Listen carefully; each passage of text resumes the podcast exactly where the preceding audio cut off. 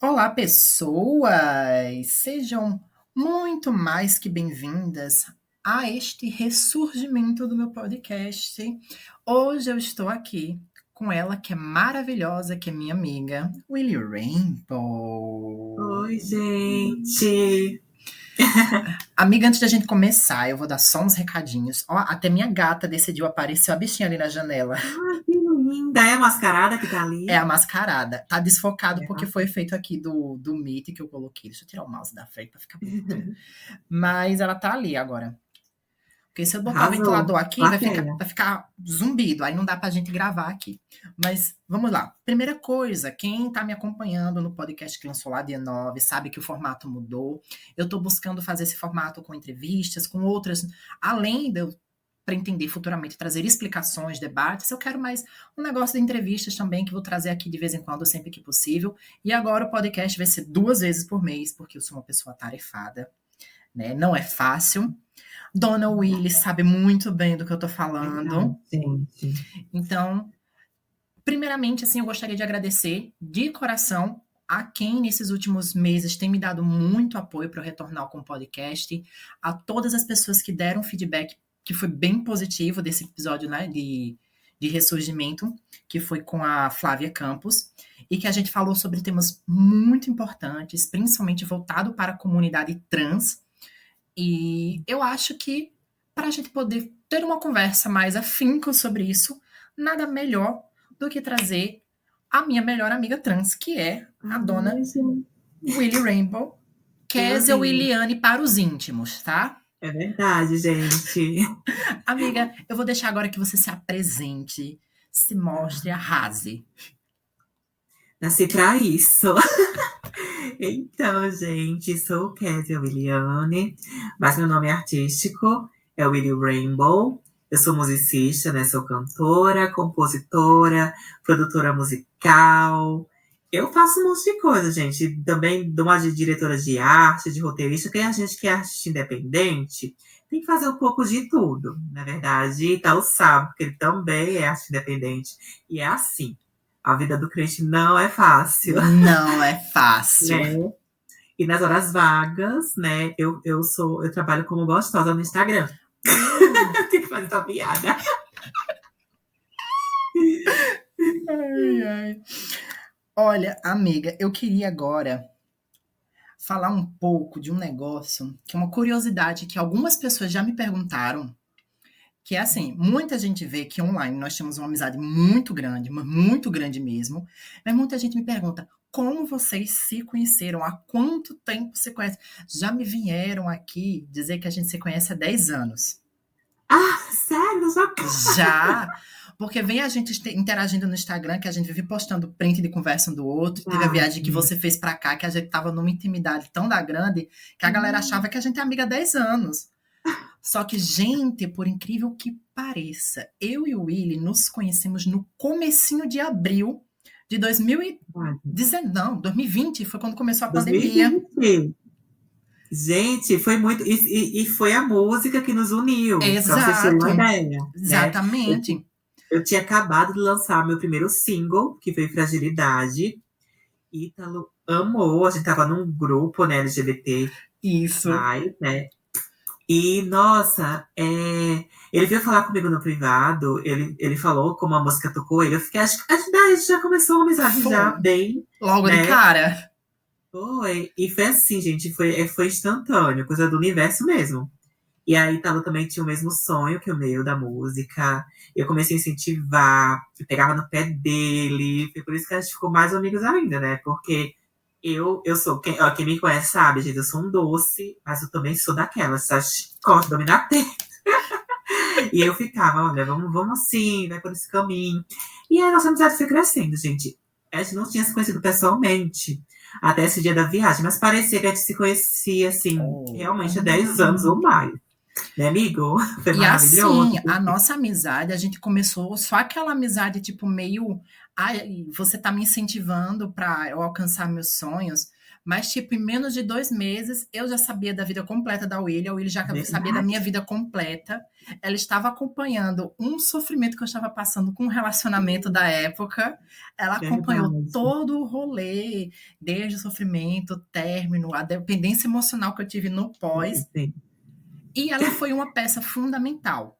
A William foi muito fundamental para mim. É tanto que eu chamo ela de fada madrinha, porque quem me apadrinhou dentro da música foi ela. Porque a primeira música assim que eu participei oficialmente foi Paz, o remix. Paz, a música e dela. Eu meio do nada. E Italo mostrou pra mim. Eu, tava, eu, quando eu fiz Paz, quando eu compus Paz, eu queria uma, um, um momento com rap, né? Só que eu não conhecia ninguém que fazia rap nem nada. Do nada, pra vocês verem como o universo funciona. E Italo chega pra mim. Ai, gostei tanto da tua música. Eu fiz um, um rap pra ela. Eu disse, deixa eu ouvir. Ah, ele mandou meio tímido, assim. Eu disse, você vai gravar pra mim até tal dia que eu vou lançar com rap. Vai ser um remix com rap. Eu, tipo assim. Do nada que eu sou dessa, gente. Eu sou muito pá. Comigo é. Racha play, racha pai. Agora, o contexto do qual Paz me tocou tanto é que na época que você lançou Paz, que foi no começo, foi no meados de março, a versão, né, sem a minha participação, você lançou em meados de março eu ainda estava em Arapiraca, ainda estava trabalhando, e na época eu ainda estava sofrendo de dependência emocional. E a uhum. música, ela foi assim meio que um, um, o começo do meu virar de chave para eu, poder, eu poder passar por essa superação. E no dia que você lançou Paz, eu estava até almoçando no trabalho, eu trabalhava de tarde, mas eu tinha ido mais cedo. Foi até uma sexta-feira, eu me lembro, foi uma sexta-feira. Uhum. Eu não lembro agora a data exata, mas foi uma sexta-feira. Não lembro, mas foi sexta, certeza que eu Foi, foi certeza, foi sexta. Porque é. eu tava animado, porque eu ia dormir no final de semana. Eu disse, glória a Deus, eu vou dormir. É a alegria do, do, do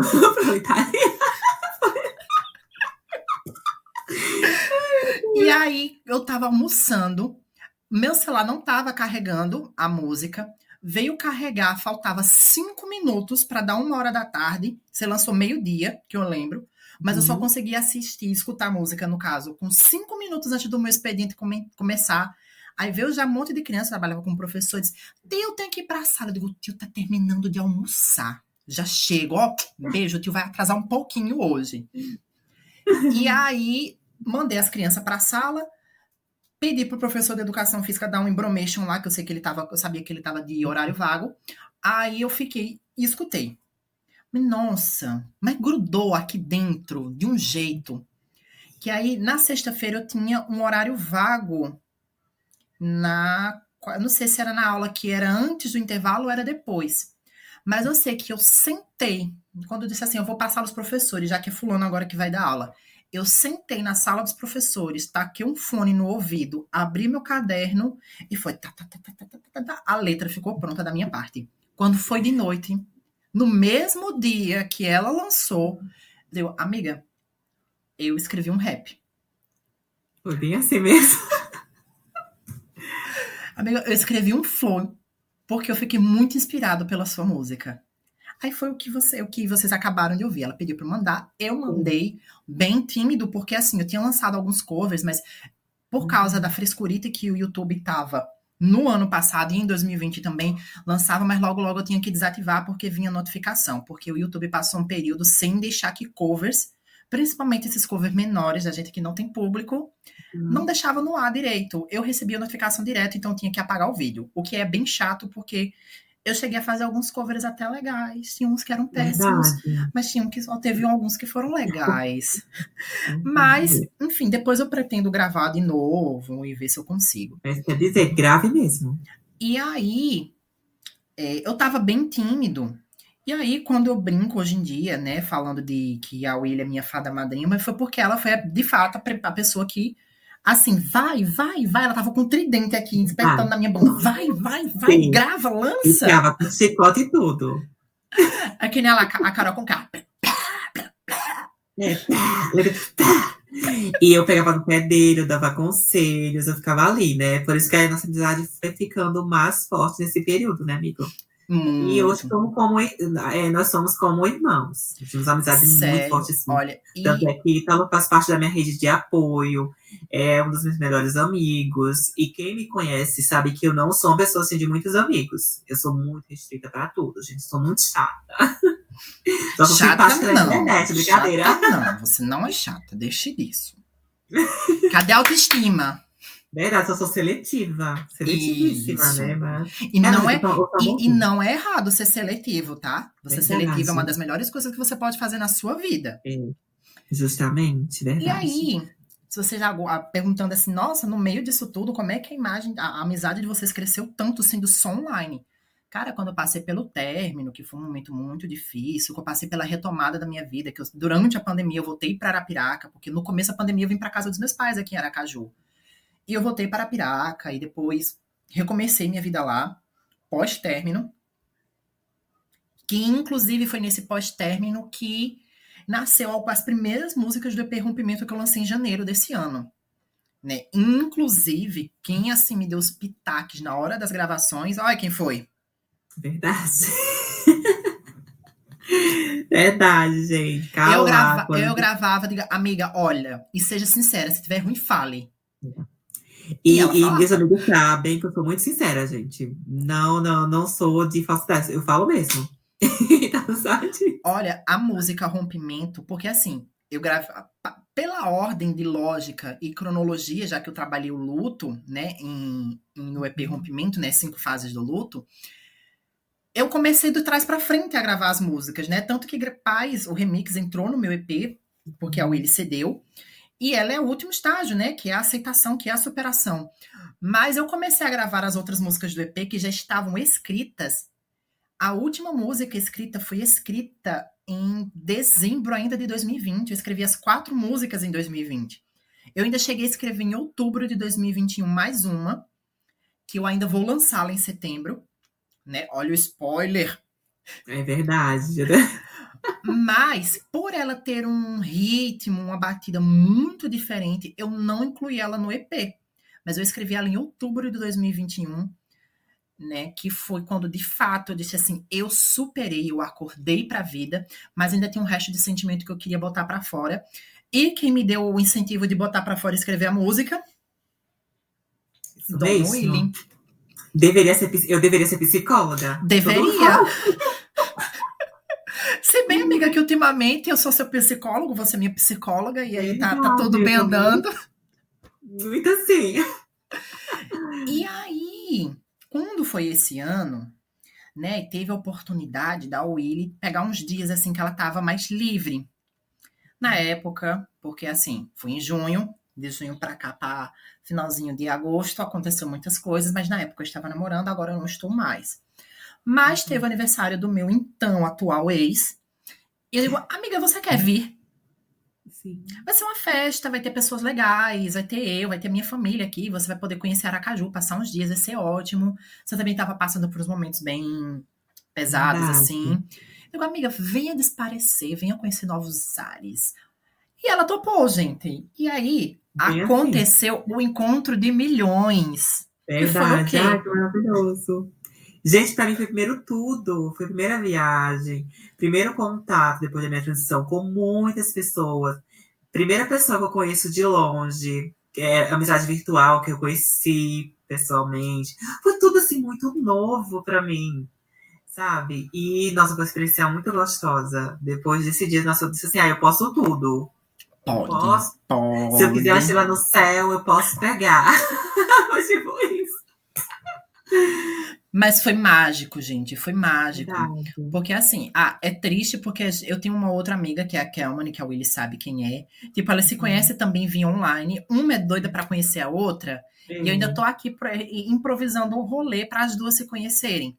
Para quem não sabe, Kelman é também a minha, a minha outra melhor amiga, a de cabelos azuis, maravilhosa. Artesã, Verdade. professora, maravilhosa. Fotógrafa, maquiadora. E a, Kel, ela me ajudou muito a conceber as imagens, o conceito, né, do rompimento EP. E aí eu, eu fiz um grupo com a Kel e a Willy, e a gente ficou batendo muito papo lá, organizando mil e uma coisas lá no grupo, né? E felizmente o EP saiu. né? E até ele ser lançado, passou por muita, passei por muita dificuldade, tive o adoecimento da minha mãe, e que atrasou uhum. em alguns dias, porque ele tinha plane... eu tinha planejado, eu fiz enquete no Instagram, né, para o uhum. pessoal escolher a data. É o momento que eu vou ajeitar aqui, porque meu celular tá, tá. Deixa eu só encaixar aqui a bateria Encaixe. do celular, porque tá dando como se descarregando. Pelo amor de Deus. Já pensou? Já pensou no mesmo? Ui! Ai, gente, esse negócio não pode descer, porque eu tô só de short curto aqui, tô de roupa, eu tô de roupa bem confortável. Não quero que as pessoas me vejam toda pelada aqui, né? Vou dizer, eita, amiga do Ítalo é depravada. Não, amiga, você sabe por que, é que eu estou de boné hoje? Por quê? Me porque assim, conta. assim, né? Eu gravei um clipe hoje de tarde, né? Spoiler! Sim. Ai, sim, Mas assim, adoro. eu passei tanto a mão no cabelo para performar no clipe que meu cabelo tá um fuá né? Tá aquela coisa espetada assim. Eu digo, não, eu não vou gravar um negócio com o cabelo todo cagado, né? Eu botei o boné porque aqui ficando levantadinho assim, tá cacheadinho, tá bonito, mas se eu levantar aqui tá tristeza, eu não vou fazer isso. Então tá tudo certo. Ai, amigo, eu entendo. E é sobre, é sobre. Verdade. Não é como se durante essa pandemia eu nunca tivesse assistido uma aula enquanto cagava, enquanto tomava banho. Tá tudo certo. Coisa. Ai. Ele dá descarga lá, droga. Ah, não, tava o microfone desligado, ninguém ia saber, então tá tudo Ai, certo. Gente, eu sou desastrada, quem não me conhece. Do jeito que eu sou, seria capaz de eu estar tá lá no troninho e o microfone ligado. Eu achando que tinha desligado, porque eu sou oh. desse nível. Ei, então, mas, sabe, mas isso quase aconteceu comigo. Não posso dizer que não fiquei longe disso, não. Ei, mas voltando lá ao que eu tava dizendo. Até uhum. o lançamento do EP mesmo, que foi quando a minha mãe adoeceu, que passei por todo esse, esse conturbado, porque o povo no Instagram tinha votado para lançar dia 10, se eu não me engano, de janeiro. Uhum. E eu precisei adiar oito dias, porque a minha mãe adoeceu, precisou de toda a emoção daqui de casa, todo mundo aqui para poder ajudar a cuidar dela. Né, ela tinha levado uma queda, né? Uhum. E ela se machucou, porque as pessoas mais próximas me sabem que minha mãe tem um problemas de saúde que a deixou bem fragilizada, e ela levou uma queda enquanto tomava banho, então foi bem dramático. E aí, eu, como uma, uma pessoa assim, bem emocionada, eu não sei se isso é característica de leão, né? Eu ainda tô aqui nos estudos da, da astrologia para entender direito. Uhum. Mas chegou dia 10, eu vi que não tinha condição de eu lançar o material ainda. Cheguei aqui a mensagem: Willy do céu, tá tudo perdido. Meu sonho acabou. Bem assim. Fazendo... E olha que quem é canceriana sou eu. Canceriana com ascendente peixes, que a desgraça não pode ser pequena, né? E outra, Vênus. A minha Vênus é em virgem, gente. Ou seja, olha, e foi que, quem tava fazendo drama aí? Leonino. É porque eu tinha que dar uma balanceada, assim, um pouquinho, né? Aí, quando eu mandei a mensagem dizendo que tudo tinha acabado e que tudo não sei o quê, ela quase, a mão dela quase saiu assim pelo telefone e bateu na minha cara. Se fosse possível, a mão dela tinha saído assim pelo celular e pá na minha cara, pra tomar vergonha na cara. Ela disse: Sou bonito, manda uma mensagem no Instagram, diga que vai adiar uns oito dias. E foi isso que eu fiz. Mas antes eu entrei em desespero. E quem me ajudou? Bem pleníssima. Porque, amigos, é, é para essas coisas, né, gente? A gente tem que estar. Tá... Não, porque assim, além de amigos, nós estamos nessa luta de artistas independentes. E, e a gente sabe que não é fácil. Para quem tá de fora, vê tudo prontinho ali, né? Às vezes ama, às vezes odeia, faz a linha de hater, né, para encher o saco. Mas é muito trabalhoso, gente. Só a gente sabe o trabalho que dá. Eu tô trabalhando num, num EP agora, na verdade é um álbum, né? Que ele vai ser dividido em duas partes, dois EPs. E é muito trabalhoso. Vocês não têm noção. E, e às vezes a gente se desespera, né? Porque a gente tem uma, uma ideia, né? Formada de um prazo, a gente tem toda essa coisa. E aí tudo começa a desandar. Às vezes a gente dá uma surtadinha assim básica, né? Bem Mas basiquinha. É Mas é isso, amiga. Agora seguindo aquele nosso roteirinho maroto que eu fiz pra gente não se perder. Eu acho agora que tá na hora da gente dar um, mudar uma chave aqui, sair da introdução, né, da nossa uhum. conversa de hoje, para que você agora fale um pouco da sua vida. Eu vou fazer algumas perguntas e eu quero que você responda, ok? Tá bom. É, Amiga, eu quero que você narre aqui pra gente como foi se entender uma pessoa LGBT, assim, no geral, sabe? Fazer parte uhum. da comunidade, que foi o começo de tudo. Como foi esse seu entendimento de ser uma pessoa LGBT? Gente, a minha história, eu acho que é parecida com a de muitas pessoas LGBT. É, eu cresci num lar evangélico, né? E minha mãe é evangélica, minha avó é evangélica, a maioria dos meus parentes são ou católicos ou evangélicos. Meu pai é policial. Sabe, eu cresci num ambiente assim muito restrito. Desde criancinha eu já me sentia uma menina. Só que eu não entendia bem sobre isso porque eu não tinha contato com pessoas LGBTs, né? Eu cresci num, ambiente, como vocês viram, que eu não tinha contato com ninguém a, o, que, o que era me dito, né, por eu ser diferente, é que eu tinha um espírito maligno, alguma coisa assim. Então eu cresci com esse pensamento de que eu era uma pessoa errada, de que eu era uma coisa ruim. E eu ficava todo momento tentando me esquivar, né?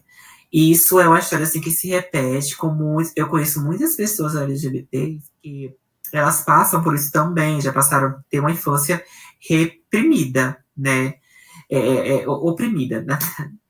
E aí você guarda aquilo para você e pensa, ah, eu vou tentar a todo custo é, é, é, apagar isso de mim. Pra vocês terem uma ideia, gente, eu pensava assim, não, eu sou assim porque eu sou uma criança, sou um adolescente. Quando eu fizer 18 anos, isso vai passar eu vou ser um menininho hétero, vou me casar com a mulher, eu vou ter uma família, etc. Só que eu não tinha esse pensamento. Quando eu fiz 18, que eu vi que nada tinha mudado, eu surtei.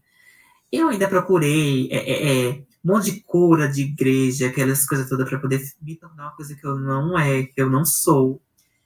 E isso só me deixava pior. Eu ficava muito triste, eu ficava angustiada.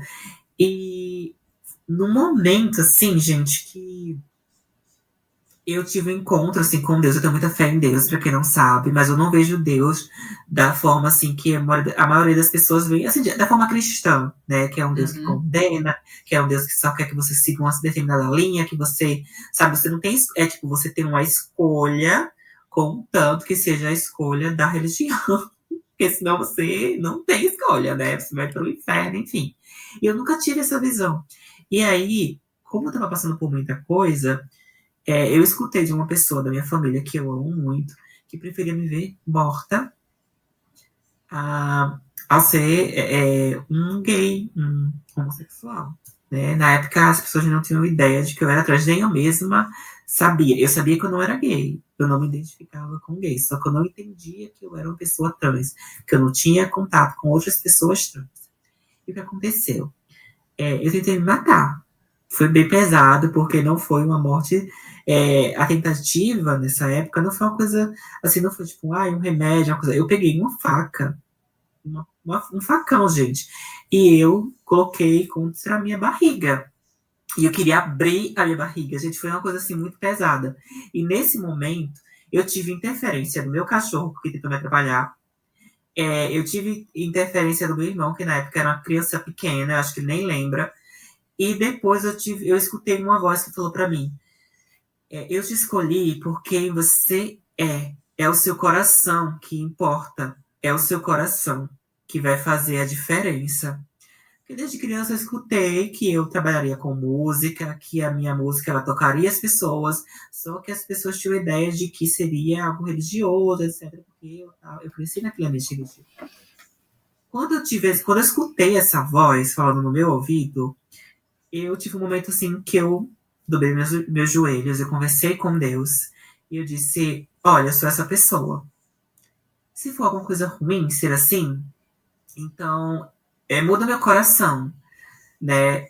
E o tempo foi passando, gente, e eu continuei, eu fui aprendendo. Nesse período, eu fui conhecendo pessoas LGBTs, pessoas homossexuais, bissexuais, e eu não tinha conhecido ninguém trans ainda. E o engraçado foi que eu falei bem assim: se for para eu ser essa pessoa, e, eu, e, eu, e se for para eu ser uma líder, porque eu, já, eu sempre tive esse, esse, essa vibe de liderança mesmo, desde criança. Eu sempre fui a líder de tudo. As pessoas, é, as, os meus amiguinhos, assim, eles me, eles me seguiam, eles acatavam as minhas ideias. E todo mundo falava, todos os professores, diretores falavam, nossa, essa pessoa vai ser um grande líder um dia. E aí eu falei, olha, se for, eu falei para Deus, Deus, se for para assim, se eu precisar passar por algumas coisas para poder entender outras pessoas que também são assim, que eu passe, né, que eu me fortaleça e que eu possa ajudar outras pessoas através da minha mensagem, da minha história, da minha vida. Ainda então, eu não entendia que eu era trans, eu comecei a ter contato com muitas pessoas. E aí, quando eu tive contato com as primeiras pessoas trans, eu ficava tipo, eram meninas trans, ainda não eram homens trans. Eu ficava tipo, meu Deus, eu, eu, eu, eu sempre me sentia uma menina, não me acho gay, nunca, eu achava estranho. Quando eu namorava com pessoas, com meninos, eu nunca me via como um menino gay namorando com outro menino gay. Eu me via como uma mulher namorando com um cara. E eu não conseguia entender isso. E o engraçado era que todo mundo que me cercava me via como uma figura feminina. Até mesmo as minhas colegas falavam muito. Você não parece um menino gay, você tem um jeito muito feminino, você é muito feminina, você. E não era porque eu era feminada, mas era a minha postura, o meu jeito de ser, ele era, ele era muito feminino. E aí foi quando eu fui me entendendo, as pessoas perguntavam, se você tivesse a oportunidade de mudar de, de, de sexo, as pessoas não, que não entendiam muito, falavam dessa forma você mudaria? E eu ficava tipo, acho que eu mudaria. Depois eu disse, peraí, eu sempre quis isso desde criança, eu sempre quis ser uma menina. Gente, eu apagava as velhinhas de aniversário desejando me tornar uma menina no dia quando eu acordasse. Era muito engraçado. Isso, isso até um amigo meu, que é o Dani, que ele, ele é gay, ele até falou isso pra mim, quando eu, quando eu assumi pra galera, disse, olha, eu sou trans, eu, eu assumi assim pro Instagram inteiro. sou trans. Pausa você primeiro se assumiu para o seu sua rede de apoio. Foi o primeiro, primeiro grupo. Foi Verdade, eu, eu, Regina, teve mais algumas pessoinhas. Os aí. mais íntimos, assim, foi. foi. O cara que eu tava gostando na época, também me assumi pra ele. E antes de você continuar, eu quero fazer bem um adendo, porque eu tenho acompanhado o seu processo de transição desde o começo. Porque você uhum. começou, acho que ainda em 2020, não foi, amiga, que você iniciou Sim. o processo de transição? Verdade, no finalzinho de 2020, então, mais ou a menos. gente tinha o quê? Uns oito meses de amizade, mais ou menos, não foi isso? Sim. Verdade. E, cara, isso me ensinou muito. Porque a Willy, desde que me conheceu, ela sabia que eu, eu sempre fui muito envolvido com ativismo social. Ela, quando me conheceu, que ela viu minhas fotos no Instagram, tava lá com cartaz nos protestos.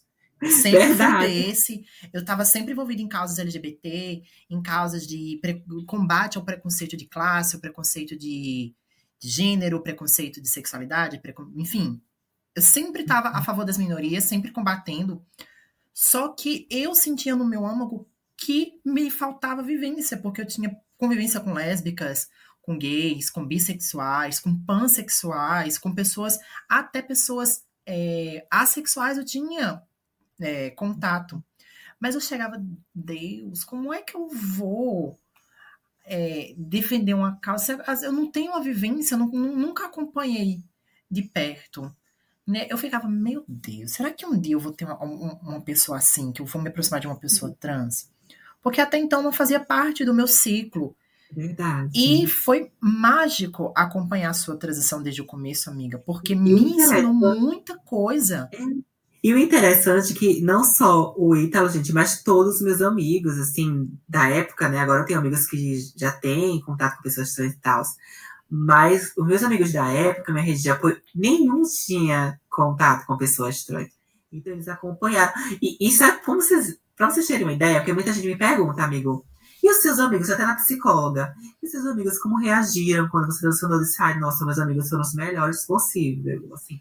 Porque, tipo, gente, ao invés de ficar, tipo, questionando, você perguntar como você quer ser chamada. Falei, meu nome é Késia, Liliane, e é isso. E aí, todos eles foram pesquisar sobre trans, foram acompanhar é, é pessoas trans para poder lidar com tipo, assim. Eu, eu fui muito bem recebida pelos meus amigos, gente. Eu fui muito abraçada, assim, não teve nem questionamento, sabe? Não teve. Tanto é que todos eles é, quando falas pra mim, nossa, eu nunca, eu não consigo ver você como a outra pessoa. É como se eu tivesse conhecido você desse jeito, você sempre foi essa Sim! E é muito engraçado, sabe por quê? Porque na hora que você me, me disse, amigo, eu sou trans de fato, eu sou ela. Eu fiz uma videochamada com você, até pelo Google Meet, porque eu botei o compartilhar tela. Eu fui na minha agenda, peguei o seu contato, apaguei o nome, eu digo, me diga seu nome. Que eu vou escrever Foi, aqui gente. agora e você vai ver eu escrevendo e salvando aqui agora. E você chorou tanto. Foi, ai, sou muito chorona. Sou de... a mesma coisa. Gente, sou chorona. Sou canceriana, né? Você já sabe. Mas, gente, foi lindo, sabe? A gente não pode negar, né? Principalmente você não pode negar que existe o lado pesado, sabe? O lado da luta ou do preconceito. Mas uhum. assim, por eu ser seu amigo e tá aqui, eu tô aqui, a gente tá aqui agora, nesse exato momento distante, vários quilômetros de distância. Mas a gente uhum. nunca deixou de soltar a mão um do outro. E sabe, Verdade. ter acompanhado a sua transição do começo me fez perceber até muita coisa sobre mim, sabe? Sobre como eu ainda carregava no meu vocabulário coisas é, tão sutis que eram preconceituosas, mas que eu não fazia ideia. E por mais que eu estivesse estudando já, eu, eu, pesquiso, eu estudo, eu milito, eu converso sobre assuntos da comunidade LGBT, acho que desde 2018, 2017 foi quando eu entrei na UFAL, é desde 2018 por aí que eu discuto sobre assuntos da comunidade LGBT, mas eu ainda tinha algumas coisas carregadas no meu vocabulário. É tanto que, por exemplo, é, até eu conhecer de fato pessoas bissexuais, eu ainda tinha algumas falas carregadas de bifobia. Não era, nossa, eu sou bifóbico, sabe? Mas existia no meu vocabulário. E eu acho que não é vergonha nenhuma dizer que eu tinha isso, porque a gente só aprende, não é a gente esperando que a outra pessoa nos ensine. Uhum. É a uhum. gente indo buscar. Porque assim, Exatamente. eu sabia de muita coisa já a respeito da transgeneridade, é, da não binariedade, mas eu nunca tinha tido contato e eu não tinha é, conhecimento de pessoas que falassem sobre isso. E quando a Willy é, se, se declarou né, trans para mim, eu fiquei comigo mesma. Eu digo, eu não vou encher o saco da minha amiga de meia em meia hora com aquelas dúvidas esdrúxulas e pequenas que, se eu for atrás de pessoas né, que falam sobre isso vão conseguir me tirar essas dúvidas. Eu não preciso estar enchendo o saco da minha amiga só porque ela é trans. Então. É. Isso a, é muito importante, gente. É. A primeira coisa. A única coisa que eu enchi seu saco foi de, amiga, quem são as pessoas trans que você acompanha? Porque eu quero acompanhar também. Verdade, foi. Porque eu acho que é, é mais importante, então, não mais, mas acho que tão importante quanto a gente ter um entendimento é a gente não esperar que a pessoa trans nos explique tudo. É Até verdade, porque, por exemplo, você, amiga, você é música, você é musicista, você é publicitária, então. Amiga. Ai, Já vou estar aqui minha imagem. o que aconteceu? Gente. Tá aparecendo? Tá Voltei. Tá aparecendo, voltou. Como eu estava dizendo, é, você é musicista, você é publicitária, então, assim, por mais que você tenha esse trabalho com o público mesmo, não é a sua obrigação saber de tudo. Gente, não sei por que minha câmera tá saindo aqui. Basta tá. vocês estão me ouvindo? Tá ouvindo, tá ouvindo. Voltou. Amiga Vou tirar esse efeito. Tiro, Deixa eu tirar esse efeito, porque eu tô achando que o efeito... De... Eu coloquei um efeito aqui pra, pra sair, pra desfocar o fundo. Pode ser que esse efeito já dando esses bugs aqui. Acho que agora foi. Foi, que você voltou. Tá pleníssima aí. Mas vamos lá, vamos. Sim, voltando. Peraí, que deu um refluxo aqui. Passou. Peraí. Calma a pessoa com síndrome de refluxo vai de lascar. Mas sim, voltando. É, como eu estava dizendo, é tão importante quanto a gente ter contato com a pessoa trans, é a gente ter o entendimento de que a pessoa trans ela não é obrigada a nos ensinar tudo a respeito do universo da pessoa trans. Até porque você mesmo, você não sabia de tudo. Uhum. Verdade. E você não. E tinha muita curiosa, gente. É, tem muita gente que não é nem porque a pessoa se importa com você. É muita curiosidade. Tem gente que é só curiosa, sabe? E, e, e, isso é muito chato. Porque, assim, gente, tem coisas básicas que você pode. Hoje em dia, tipo assim, eu sempre falo muito. Teve uma vez que eu até fui grosseira no, é, é, no Instagram, eu falei, gente, no, no, YouTube, no Google, na internet, tem muita coisa, tem muito, muito, é, é, é muitas é, blogueiras, influenciadores, enfim, tem muita galera que fala sobre o que é uma pessoa trans, é, todos os tipos de, de pessoas trans, né? Porque tem homem trans, mulher trans, tem trans não binária. E as pessoas ficam, tipo, naquela coisa. Quando vocês vão conversar comigo, era muito. Ah, mas vem cá. Mas. E, e, a, e a Tami Gretchen? É logo assim, gente. O Tami, o cara é um homem, olha, precisa de pode perguntar. É o quê? É um homem trans? Uma mulher trans? Você tá vendo o que ali, criatura? Um homem? É um homem trans. Eu sou uma mulher trans, eu não sou uma mulher. E, tipo, isso é muito chato. É uma coisa assim que, nossa, eu ficava tipo, meu Deus. Outras perguntas chatas. Como é o seu nome antigo? Ai, você. Você fez a cirurgia? Isso que você tem é, é silicone? Não sei o que, tipo, tem. Gente, isso é muito chato. Tem coisas que não. não sabe? Não vai. É muito íntimo, assim. Pra estar tá perguntando. Você tem que ter senso, né? Vamos... E assim, você tem curiosidade? Então, você, cara espectador, que tem curiosidade e quer perguntar a uma pessoa trans coisas realmente importantes, pergunta: é. Como você gostaria de ser chamada? Como você, você foi respeitada em tal ambiente? Você está se sentindo respeitada aqui? Você está se sentindo acolhida aqui? Tem alguma coisa que eu possa fazer para poder te acolher melhor aqui? Sabe? São perguntas assim que é, é mais sobre a pessoa, porque é como a gente até conversou. Você ser uma pessoa trans, amiga, não é a sua identidade por completa, é tipo, é, é a sua identidade de gênero. Mas a, a sua identidade por completa, ela é formada por muitas outras coisas. Uhum. Sabe? E até porque, assim, as pessoas ficam muito nesse. É, a sociedade ainda tem muito esse tabu quanto, ai, ah, você é trans. Por exemplo, como você falou, eu sou cantora, eu sou compositora, eu sou, eu sou uma artista. Mas as pessoas sempre têm que falar bem assim: você é uma artista que é uma mulher trans. Você, tipo, é uma mulher trans que é artista. Não, gente, eu sou, eu sou uma mulher que sou artista. Não precisa ficar. Sabe, as pessoas ficam muito nessa, nessa coisa, né? Tipo, de. de Ai, você é trans. Ah, ela é uma trans que faz isso. Gente, é, é, é tipo assim: eu, o ser trans não é tipo. É como se, é como se eu fosse uma, uma super heroína e tivesse um T bem daqui na, na. Sabe o A da. O A, é, é, é, da, daquele, daquele livro da. Ai, alguma coisa escarlate. Esqueci agora o nome dele, só assiste, eu sou péssima com nomes. A letra escarlate, que era o A aqui, que tipo, não sei se você. Eu não lembro bem o nome do livro, gente. Eu vou ficar devendo essa pra vocês, que eu sou péssima, mas tem um filme chamado A Mentira, que eles fazem uma versão assim moderna desse, dessa história.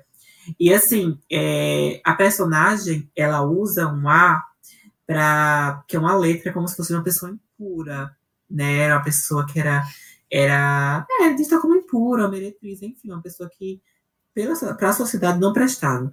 Então as pessoas pegam e colocam um T em mim, é, tanto em relacionamentos, qualquer coisa as pessoas colocam um T. E sabe o que eu acho interessante?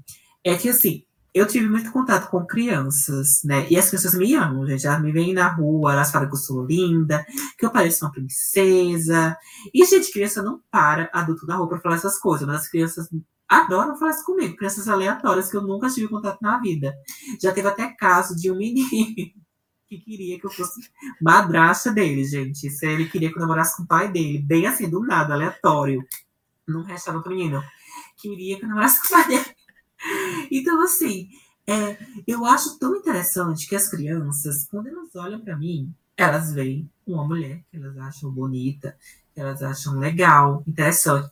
E aí eu penso, por que os adultos da sociedade não podem viver assim? Eu só sou uma mulher, entendeu? Eu sou só uma mulher que, que canta, que produz, uma mulher que é empoderada, uma mulher que vive, que tem sentimentos, sabe? Que, que já passou por muita coisa na vida, uma mulher artística, amorosa. Eu sou uma mulher. E é só isso, sabe? É, as pessoas acabam é, fazendo o fato de eu ser trans algo muito maior do que a minha humanidade, do que quem eu sou, da minha essência. É como Isso. se você, de repente, amiga, você fosse uma espécie de ser inalcançável.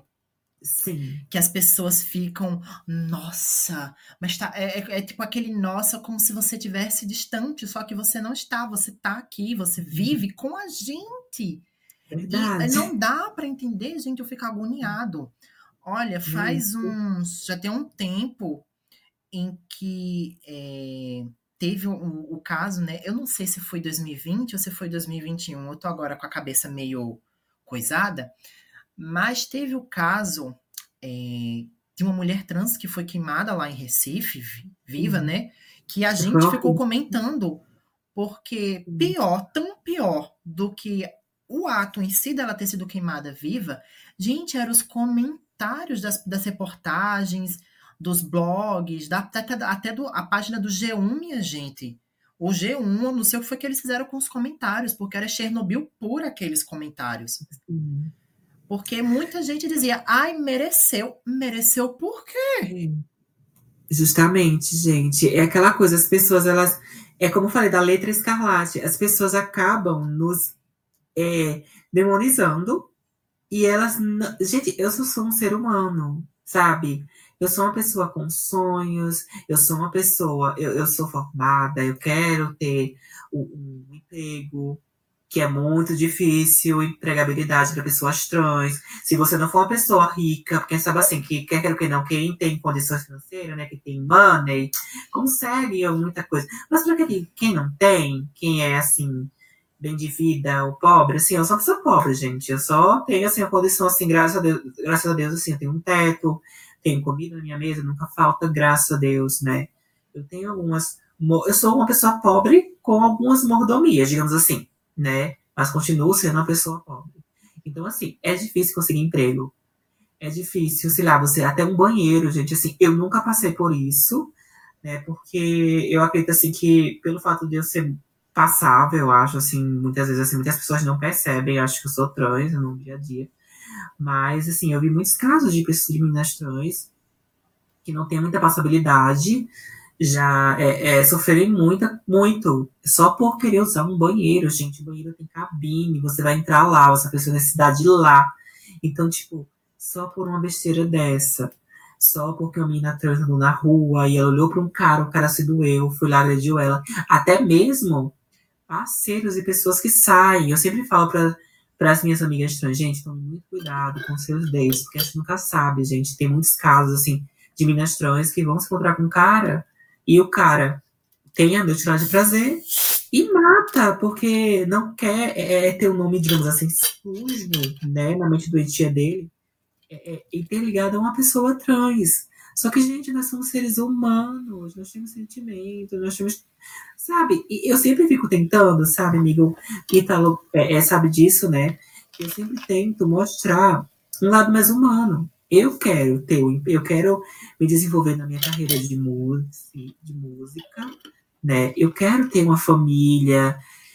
Se, se, se for vontade de Deus, eu ter condições um dia de ser mãe também, então, assim, gente, eu sou só uma mulher com sonhos e vontades. Eu não sou uma pessoa, um demônio, uma pessoa que, ai meu Deus, sabe? E para as pessoas se tirarem para mim, ou, ou para qualquer outra menina, falar, nossa, você mereceu morrer, você mereceu apanhar. Gente, eu tenho família, eu tenho pessoas que se importam comigo, eu tenho amigos que se importam comigo, que sofrem também, se você coisa comigo. Então, assim, é só, é, é só vocês entenderem, vamos ter um pouco de empatia eu não sou uma coisa de outro mundo. Eu sou um ser humano. Como você. Né, amigo? É muito isso. E, e assim, né? Você ter uma identidade de gênero diferente da padronizada na sociedade, porque tá, se a gente for pegar dentro do guarda-chuva maior, você ser uma pessoa não binária, você ser uma pessoa trans, você ser uma pessoa de gênero fluido, tá tudo dentro do mesmo guarda-chuva. Uhum. Mas, independente é, da sua identidade, você ainda é uma pessoa que, desde o momento que você nasce, você está pagando imposto, você é uma pessoa que tem sentimentos, você é uma pessoa que tem sonhos, você ainda faz parte da sociedade, sabe? Uhum. É, eu lembro de alguns anos atrás que teve um professor que disse: Ítalo, você não pode pregar esse discurso de que, ah, mas Fulano também é humano. eu entendi o que ele quis dizer. Porque, infelizmente, esse tipo de discurso, ele é muito utilizado por pessoas preconceituosas, uhum. né? Que querem. É, é, aquele negócio. Ah, eu não sou preconceituosa, eu tenho até amigos que são. É verdade. E eles, não, mas o que importa é que todos são humanos e cabem aqui no meu coração. Mas na hora, por exemplo, de chegar lá na frente da TV, da Globo, para falar do Big Brother, tratava a linda quebrada no masculino. Uhum, verdade. Né? Então, assim, gente, claro, nós todos somos humanos. Mas eu acho que o principal quesito que a gente precisa ter assim na nossa convivência, gente, é respeito. Sabe? Se eu te respeito, eu também quero respeito. Verdade. E acho que, assim, mesmo que você me falte com respeito, eu não vou te, te, te desrespeitar. Sabe? Uhum. É, uma coisa que também fez eu e a Willy ser muito amigos é que a gente compartilha um, um, um, uma perspectiva de vida que é, é, que é a mesma, que é eu não vou fazer com os outros aquilo que não quero que façam comigo. Verdade. Então, por exemplo, quando a Willy sofreu um, um leve é, um, um, leve, um leve xingamento na internet, não foi nem a respeito da, da, da transgeneridade, mas. Ô meu filho! Vai derrubar a janela do papai mesmo, é filho? Ele tá aí, eu caio, é? Não, meu gato, mulher. Engafinha aí na janela. Eita, meu pai até. Viram um sagui, foi filho? Ai, meu Deus. Ele vai levar uma queda. Peraí, amiga. Meu pai eterno, cuidado com ele aí. Filho, desça daí, meu amor, desça. Você vai cair. Se eu encostar aqui pra ver se você para. Oh, meu Deus.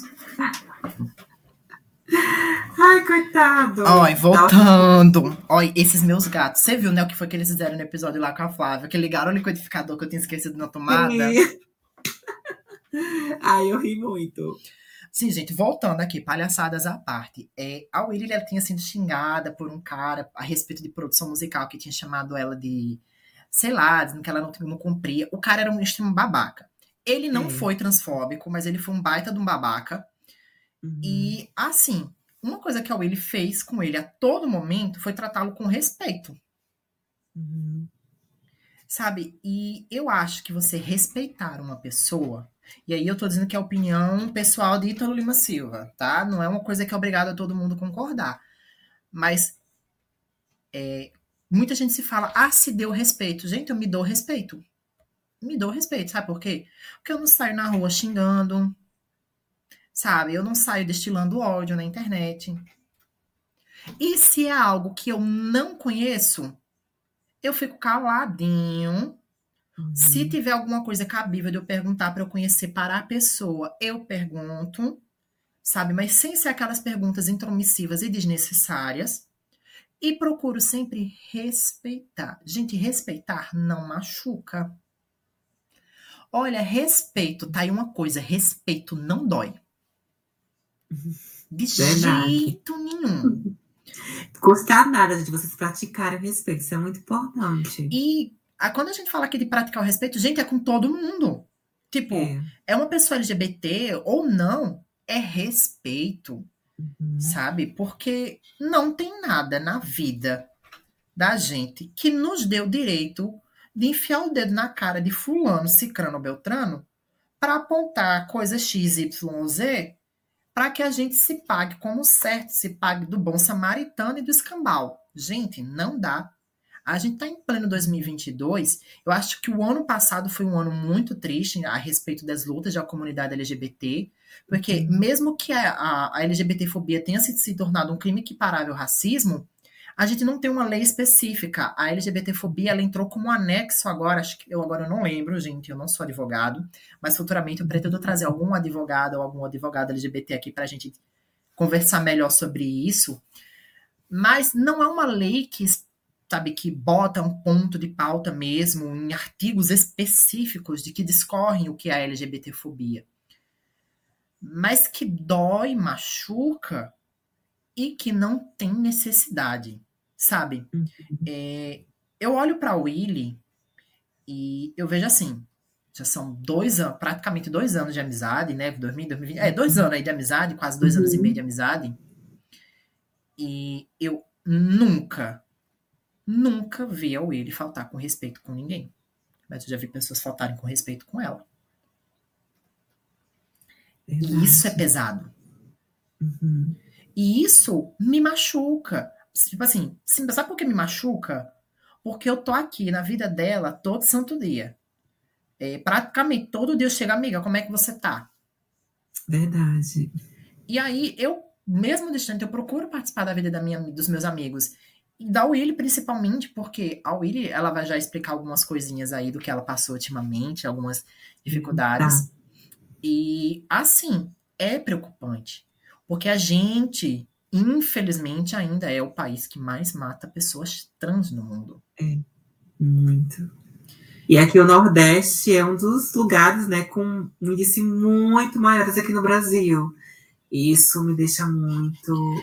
Isso é assustador, sabe? Uhum. É uma coisa quando você veio aqui para Aracaju. Assim, eu estou morando depois de adulto aqui em Aracaju. Quando eu morava quando criança, eu não tinha essa noção.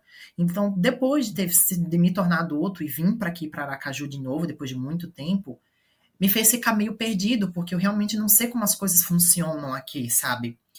Então, toda vez que a gente ia sair, o que é que eu fazia? Era eu, você, o meu irmão, porque o meu irmão ele é alto, ele é forte. É. meu irmão é bem intimidador, né? Eu não vou falar mais nenhuma característica do meu irmão, porque eu não quero perder o meu guarda-costas, sabe? Mas, brincadeiras à parte, gente, eu andava aqui é, quando eu ando aqui em Aracaju sozinho, que eu vou no centro, no supermercado, alguma coisa assim, porque apesar de eu não achar que eu seja extremamente afeminado, mas eu acho que eu sou uma pessoa bem despirocada, né? E, a você olhar pra minha cara e achar que eu sou hétero, pô, tá me ofendendo. Sinceramente. Você olha pra minha cara, você dá pra ver que eu sou gay. Tipo, olha pra mim, olha pra minha cara bonita. Olha esse close, esse olha, olha pra isso aqui. Olha pra essa ruga de estresse. Olha pra essa olheira de quem tinha que acordar às 5 horas da manhã pra passar 12 horas no trabalho. Gente. Mas piadas à parte, eu não tenho tanto medo, porque a Willy sabe que eu sou bem despirocado das ideias nesse sentido, que eu dou mesmo a cara a tapa. Mas a minha hum. maior preocupação quando você veio para cá foi justamente isso. Porque eu, apesar de eu ser brigar, ah, não, não sei. Mas no meio de um, de um, de um labafero, eu consigo me, me sair. Mas eu fiquei muito preocupada do meu Deus, para onde a gente for, vou levar meu irmão, porque meu irmão ele é meio intimidador. Então, as pessoas, se vierem de gracinha para cima, meu irmão dá logo a moqueta na cara de alguém e tá tudo certo. É sério. Não, eu cheguei, eu digo, Caio, ele tá vindo, ele não precisa falar nada. Se precisar, eu dou a moqueta na cara de alguém. Pronto. é verdade, caiu um amor, gente. É grandão assim, assustador, mas ele é um amor de pessoa. Para as pessoas que ele conhece, né? Que ele, que ele se importa, assim. Aliás, a família do Ítalo é toda maravilhosa. Ai, obrigada, amiga. e assim, por que que é, eu tenho essa tive essa muita preocupação? Porque na época que a gente lançou Pride, que foi no finalzinho de junho do ano passado, é, eu fiquei com um aperto no coração, porque na época tinha acontecido tanto assassinato de pessoa trans aqui no Nordeste.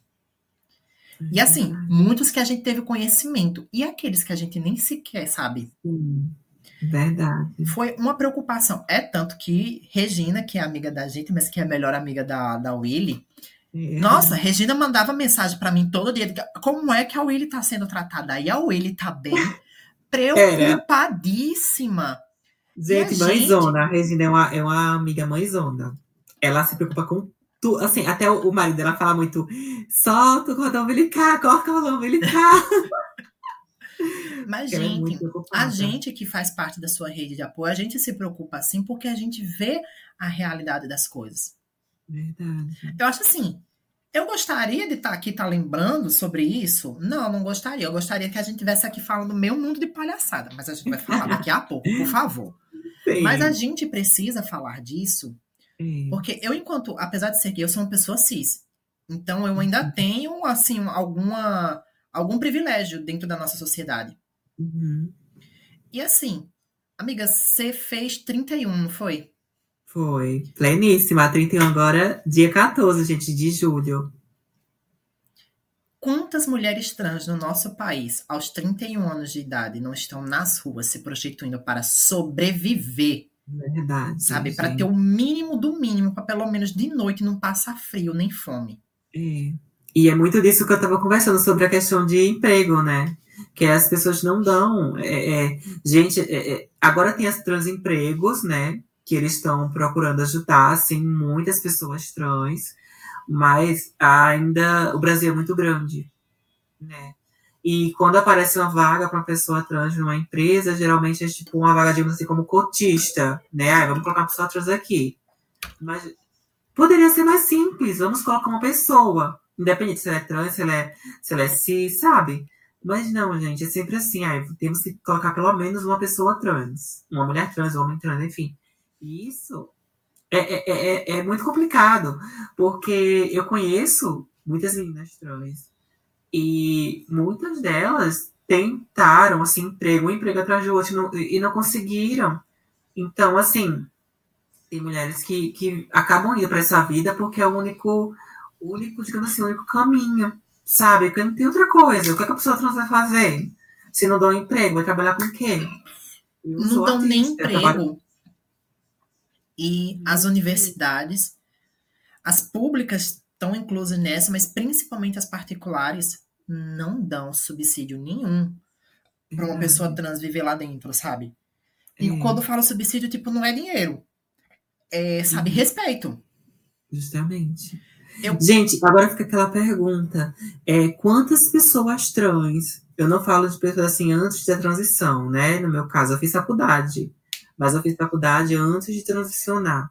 Agora, assim, quantas pessoas trans você, você, essa pergunta para qualquer pessoa que está vendo esse podcast, ouvindo, ou, enfim, quantas pessoas trans vocês já viram numa faculdade? Num, sei lá, numa sala de aula, num, numa loja que seja, num, um, sei lá, trabalhando com alguma área grande como, sei lá, uma advogada, uma médica, Hoje eu conheço, sim, eu tenho, eu vejo, eu conheço algumas pessoas trans, eu conheço trans advogada, eu conheço trans que é gerente, mas, gente, é algo bem esporádico. E não deveria ser assim.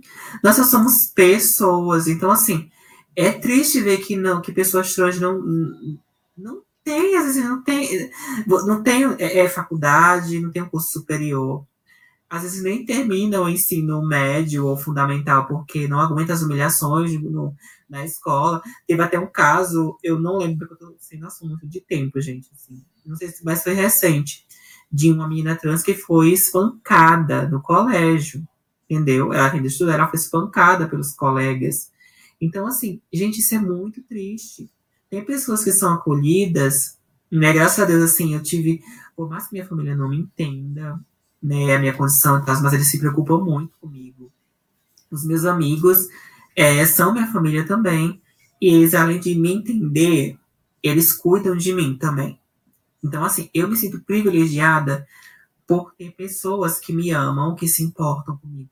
Mas muitas de nós não têm, muitas são expulsas de casa, vão morar nas ruas. E vai fazer o quê? se não se prostituir, gente. Então, é, é, é, assim, algo triste, sabe? Algo a se pensar. E outro ponto é porque, assim, não só na questão de empregos, mas de relacionamentos. As mulheres trans são vistas muito como fetiche. Mas um cara não chega assim, eu, quero, eu vou. É raro também. Quantas mulheres trans você conhece que tem um namorado assumido? Não no sigilo. Que tem um noivo, que tem um, um marido, que tem uma casa, uma família. Quantas? Gente, são poucas, sabe? Porque, infelizmente, a sociedade nos vê como, digamos assim, como peso morto, sabe? Aquela coisa ali, aí, deixa ali, joga pro lado e faz de conta. É, é aquele negócio, né? empurra para debaixo do tapete faz de conta que não existe, né? E, infelizmente, isso acaba se repetindo muito. Eu espero mesmo, assim, que no futuro, que essa geração agora esses adolescentes, essas crianças, elas têm uma visão totalmente diferente. Porque e eu tô aqui para isso, né? Como tiveram outras mulheres trans antes de mim, que lutaram, que se cortaram, que sangraram muito, para que eu estivesse aqui, tendo essa liberdade de conversar para que eu pudesse ter uma rede social e conversar e as pessoas me entenderem, ou quererem me escutar, ou terem empatia comigo, muitas sofreram, muitas morreram antes. E assim, eu tô aqui, eu não sou, eu não me vejo só como uma, uma cantora, uma artista, mas eu me vejo como uma voz é, para é, essa geração que está surgindo. E eu vejo assim, eu acho interessante esse amor que, que as crianças e a admiração que as crianças têm por mim porque isso me faz ver, nossa, eu tô fazendo a diferença. Sabe? Muitas meninas trans que ainda nem, às vezes nem sabem que são trans, mas vão se descobrir futuramente, elas vão poder ser quem são, graças a, a mim, graças a outras pessoas trans que estão dando a cara a tapa hoje, sabe? Outras meninas trans ou meninos ou não binárias que morreram, sabe? Que servirão como. É, é, eu não acredito que seja em vão, sabe? Eu fico até emocionada, gente, porque é como se fosse comigo, apesar de eu não conhecer essas pessoas, mas isso me dói. Porque eu penso assim, nossa, a, a morte dessas pessoas, o sacrifício dessas pessoas não pode ser em vão, sabe? Não pode ser em vão. Então eu fico aqui tentando, eu, eu olho assim pra mim e digo, olha, o Willis vai ter que se levantar, se vai se erguer, gata, sacode essa poeira aí, porque tem que fazer acontecer. Você precisa, por todas essas pessoas que lutaram para você estar aqui. E amiga, ah, vale lembrar, né, que a grande puxadora do movimento LGBT foi uma mulher trans, né? Verdade, a Marsha P. Johnson era uma mulher trans. Então, assim, uhum.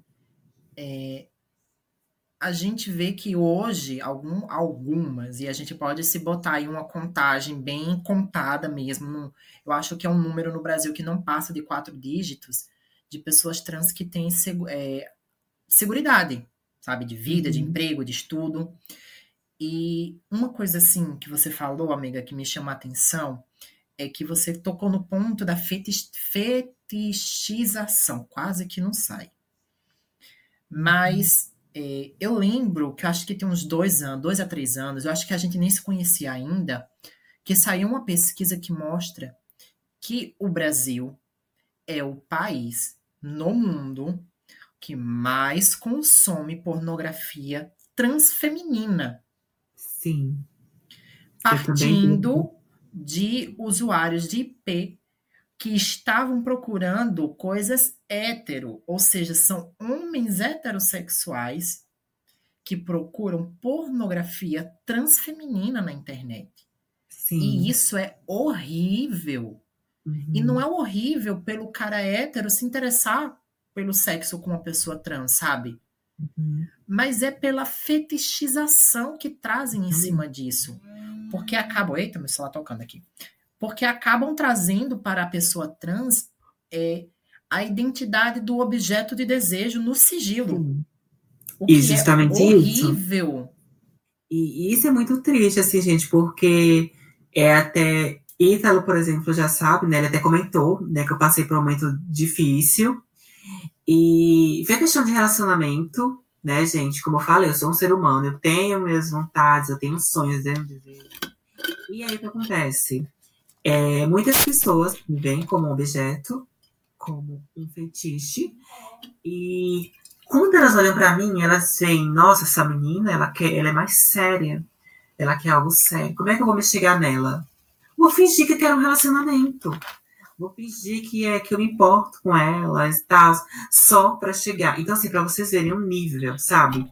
E aí, gente, não só eu, mas muitas meninas trans já tiveram relacionamentos com homens que prometeram o mundo para elas e depois sumiram. E sempre a mesma conversa: olha, eu não quero assumir agora, porque, é, sei lá, pode ser um bom para minha família, é melhor ficar um pouco no sigilo, depois a gente assume. De repente, assim, né, o cara sumia. É, tava namorando com a menina cis. Ou já tinha uma namorada, ou já tinha uma mulher. Enfim, era sempre nessa questão de tratar, gente, tipo, fingir que se importava, que queria um relacionamento, quando na verdade só queria é, o lado sexual da coisa. Isso é muito triste, porque Ítalo sabe que eu passei recentemente, eu tava no noivado, né? O cara, ele mentiu para mim, ele me segurou por muito tempo, mas ele já tinha um outro relacionamento com uma mulher cis. Ele terminou comigo fingindo que estava depressivo. Eu fiquei preocupada porque né, eu sofro de ansiedade, eu tô fazendo tratamento de depressão no momento. Então, assim, eu, eu sei como é. E, e a depressão, como ela é pesada, eu me preocupava com ele, né? Porque eu amava, ele como amava, então eu não queria que ele ficasse na depressão ou que ele se matasse, alguma coisa assim. E aí ele se aproveitou da minha fraqueza, se relacionou com outra menina, que era cis, que é sempre essa questão, os caras acabam trocando a gente por uma mulher cis, porque é mais fácil de lidar com a sociedade, né? E ele ficou me segurando. Tipo, ele me prende, assim, me segurando ele, no sentido figurado, né? Ele falava que me amava, que queria estar comigo, mas estava um momento difícil, ia rolar. E eu descobri sozinha que ele estava com outra pessoa. Isso me doeu muito. Se eu já estava depressiva, eu fiquei pior. Então, sabe que foi muito difícil. Eu, eu, não, eu não via mais esperança na minha vida, eu estava passando por outras coisas. E aí eu tive uma outra tentativa de suicídio. Né? Foi quando eu realmente percebi, não, tem que procurar ajuda. Então, é, eu tô falando isso para vocês, né? Pra, não é pra ah, eu vou ficar coitada, não. Mas que vocês tenham ideia que, assim, tenham em mente que nós somos seres humanos. Eu sei que muita gente vê a gente como bonequinhas de feitiço e aquela coisa, mas nós somos seres humanos, com sonhos, com sentimentos. A gente se apaixona, a gente ama. Então, assim, se você não tem interesse de verdade na menina trans, ou se você só quer sexo, chega pra ela e fala, só quero transar. Sabe? Mas não fica com joguinho, com coisinha e aí, se ela quiser ficar com você, ela fica. Se ela não quiser, ela não fica. E assim, sinceramente, amigas, assim, eu falo isso pra todas as meninas trans que são fetichizadas. Não vale a pena, sabe? A gente, tudo que a gente passa é muito difícil. A gente não tá aqui de qualquer jeito. A gente, a gente é, dá a cara a tapa na sociedade, a gente toma hormônio, que as, muitas vezes sem acompanhamento médico e é muito perigoso. A gente passa por muita coisa. Tudo é caro, hormônio é caro. Gente, o, os meus bloqueadores hormonais e os hormônios que eu tomo dá quase 200 reais. Isso todo, todo mês.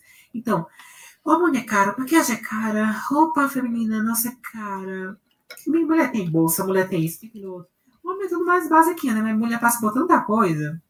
E aí a gente ainda tem que aturar homem só usando a gente.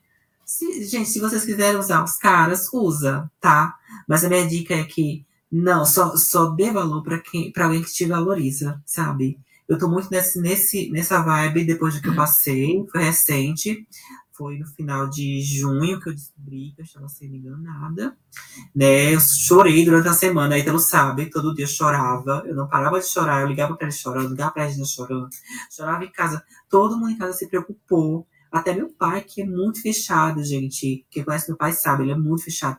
Mas ele ficou desesperado, porque eu ficava toda hora chorando. Do nada, eu, eu caía no chão e começava a chorar. E foi muito tenso. Então, gente, eu não mereço passar por isso. Nenhuma mulher merece, nenhuma pessoa merece. Então, assim, é um apelo para que esses caras que. Se algum cara que tem fetiche está vendo isso aqui, por favor, tenha um pouco mais de. de, de é, como é que fala? a coisa, responsabilidade afetiva, essa é a palavrinha. Sabe? Não custa nada ter empatia. Se você quer só transar, fala, olha, eu tô afim só de sexo. Se a menina quiser, ela vai aceitar. Se ela não quiser também, ela não vai querer. Então, seja sincero, tá? E se tá querendo ficar com a trans, assume, deixa ser besta. Porque a gente vive aqui, não é pra agradar o povo, não. A gente vive aqui pra ser. A gente vive aqui nesse mundo pra ser feliz, gente toca. E, um lembrete, né, a você, caro homem hétero, que possa estar assistindo isso, você se interessar por uma mulher trans não faz você gay.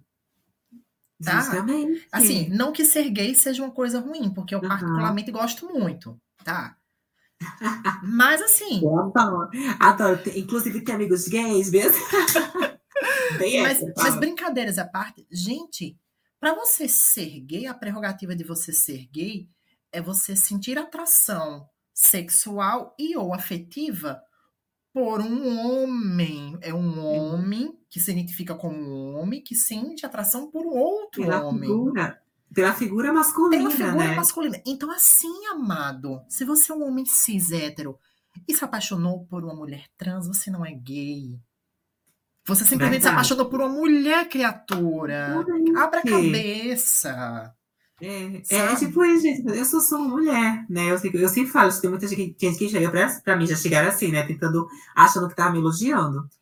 Ai, eu sou hétero, mas eu, estou, eu, eu, me sinto atraído por você. Eu falei, claro, porque eu sou uma mulher, né, querido? Não tem como você. Aí você fala se tá sentindo atração por um homem, aí sim, ah, você pode ser bi, pode ser, sei lá, pan, talvez. Mas Sabe, é uma ensinação, gente. Olha, um cara não é, não é gay porque gosta da mulher trans, tá? Então, e outra... trabalho das trans, de frescura. E outra, assim, a aquela mulher que por um acaso é trans fez uma coisa babaca comigo, isso não me dá motivo de ser transfóbico. Justamente. Sabe? Vamos parar, gente. A gente precisa ficar. Sabe por que, que eu e a William, a gente sempre bate nessa tecla quando a gente fala em nossas redes sociais e a gente falando aqui hoje? É porque, gente, se uma, porque assim, a gente sabe que existe pessoa babaca em toda a comunidade, em todo, uhum. todo nicho da nossa sociedade, sempre vai ter gente uhum. babaca. Até porque ser humano é imperfeito, né, gente? Vamos quebrar também esse uhum. negócio aí. Ai, porque eu sou santo, né? Não, você não é porra nenhuma. Vamos parar por aí. Por favor. Não me estressa, Sim. não. Ninguém é perfeito, não, nessa sociedade. Perfeito era só Jesus Cristo e olha o que aconteceu com ele. Justamente. Então, gente, para com essa neura de que, ah, mas foi uma pessoa LGBT que me ofendeu, que fez alguma coisa babaca comigo, ah, eu vou atacar a sexualidade dela, a identidade dela. Gente, não! É crime! Entra na é. cabeça, por favor. Verdade. Acho e que... se a pessoa foi é, FDP com você, não, não precisa você ser transfóbico, homofóbico, enfim. LGBTQ-fóbico, não, não precisa. Vai, vai discutir com a pessoa, discute, vai discutir pela razão do, da discussão, né? Porque não tem lógica. É, eu acho que é muito disso, isso é muito importante, amigo, porque isso acontece muito. As pessoas, quando discutem com alguém da comunidade né, da gente, nossa comunidade, a primeira coisa que elas fazem é usar alguma coisa preconceituosa para nos alfinetar, ao invés de simplesmente discutir sobre o real motivo da discussão, né? Que, sei lá, você foi FDP comigo, ai, você me traiu, ai, sei lá, mas conversa sobre o assunto, gente. Não tem, não tem para que você ofender. É, é, com, com, ser preconceituoso, até porque, como o Italo falou, isso é crime, né, baby? Então, e uma outra coisa, amiga, assim, que eu acho também válido da gente comentar, é como a própria comunidade LGBT ela é transfóbica. Uhum. Agora, eu vou puxar a orelha, principalmente da parcela G da sociedade, né, da uhum. comunidade, que são os gays.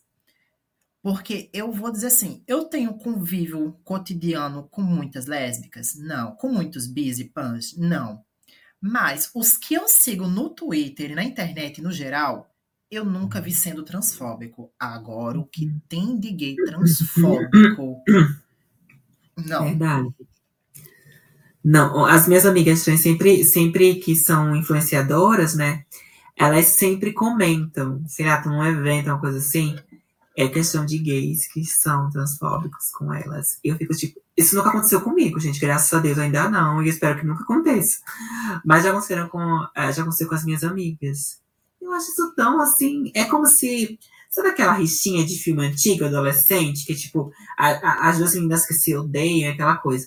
Aí tem a. A, a, a gay Regina a Jorge. Pronto. É, é sempre o gay Regina Jorge que faz esse negócio. Verdade. Gente, se toquem, sabe? Já aconteceu comigo um caso parecido. Eu tava namorando e um gay Regina George foi seguir meu namorado e foi ficar de, de coisinha, sabe? Gente, achei o, o, auge. E eu vi que ele fazia isso com o, com o namorado de outras meninas trans. Eu fiquei tipo, nossa, que esse cara é, tá, tá determinado, hein? E ele nunca seguia as trans. Ele, ele chegava lá, dava um ar da graça, depois sumia. Mas para os caras, os maridos, os namorados, ele ia lá e ficava assim. E eu achava assim, tipo, auge, né, gente? Da, da, da falta de caráter, cara de pau também. Aí tem gente que pode chegar e chegar no Twitter agora e me cancelar. Mas, gente, vamos cair na real. Tem tanto gay transfóbico. Nossa, o Twitter tá cheio deles. Tem horas que eu digo assim, que eu só, eu só nunca desinstalei o Twitter, porque é uma rede que ainda eu uso, assim, porque eu me divirto algum, com alguns amigos e coisa e tal, das coisas que eu sigo. Mas tem horas que eu tenho tanto nojo, que eu tenho vontade de excluir minha conta. Porque não faz sentido. Primeiro que os gays dentro da comunidade LGBT são os que mais reproduzem os padrões do machismo e da misoginia, né? Verdade. Porque primeiro começa com essa questão da inferiorização do gay, que só é passivo, né? Que Sim. tem muita gente que faz aquela piada. Ai, que está escrito que o gay ativo é o que promove não sei o quê, e que o gay passivo cuida da família, da casa. Gente, é uma Sim, piada. É engraçado só naqueles cinco segundos. É, ai, nossa. Mas quando você é tipo... para para pensar, Gente, isso tá carregado de machismo e de misoginia. Hum, porque dentro é desse... sempre fazendo a figura do homem e da mulher em tudo. Exato. Né? Nas lésbicas, nos gays, em tudo. Você tem essa coisa. E, Nossa, e... gente, isso é daí... ridículo.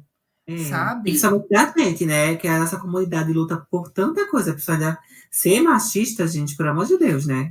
A gente passa por tanta coisa, a gente deveria tipo, ter mais empatia, sabe? Ter noção do que a gente está fazendo, do que a gente está repetindo. Porque assim, para você é algo bobo.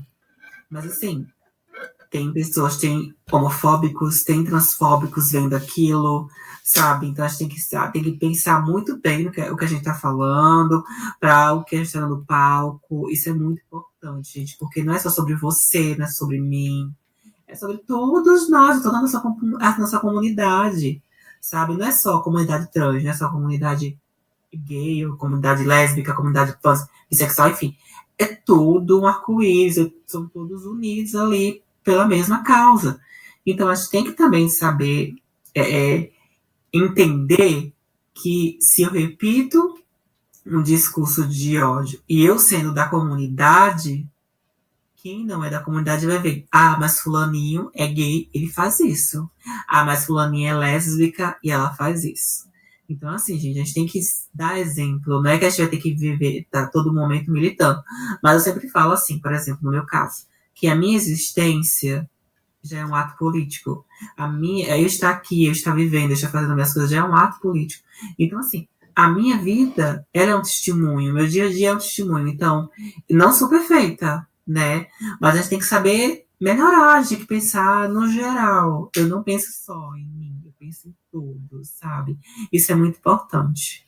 É, não adianta você viver numa sociedade né, confortável. Ah, porque você é um uhum. gay que não é afeminado, é um gay que se, se aproxima do padrão heterossexual você vive muito confortável, né? Que uhum. você deve se achar que se tá bom para você, foda-se o resto. Não, não pode ser assim que é da mesma forma que eu até é, conversava muito com meu ex e com outros amigos também, até com a William já comentei, né, que para gays e outras pessoas LGBT que estão dentro do armário, não usem o seu privilégio de estar no armário para ofender alguém da comunidade.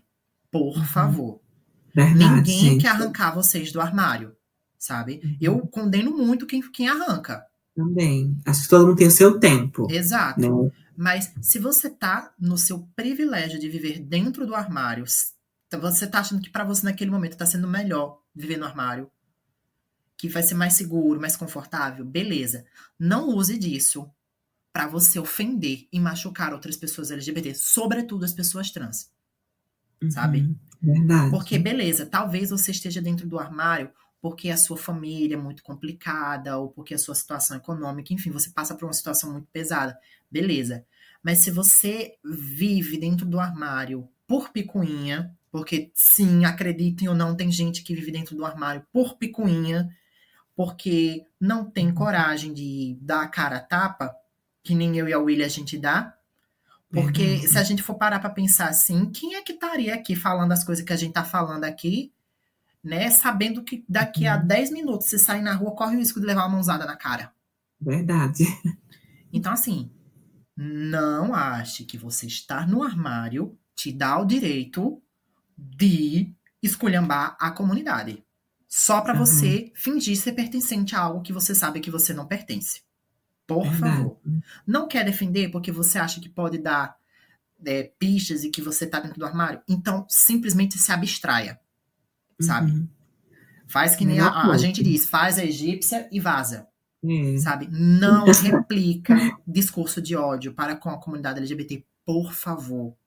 Porque uhum. isso mata Verdade, sim. E, e, tipo, não é uma coisinha ah, esporádica. Não, mata de verdade. Apesar do IBGE e de a polícia não divulgarem dados oficiais, a ANTRA, por exemplo, que é a Agência Nacional de, de Transgêneros e Transsexuais, elas fazem pesquisas por conta própria e mostram os números reais de como pessoas trans, pessoas LGBT morrem todo dia.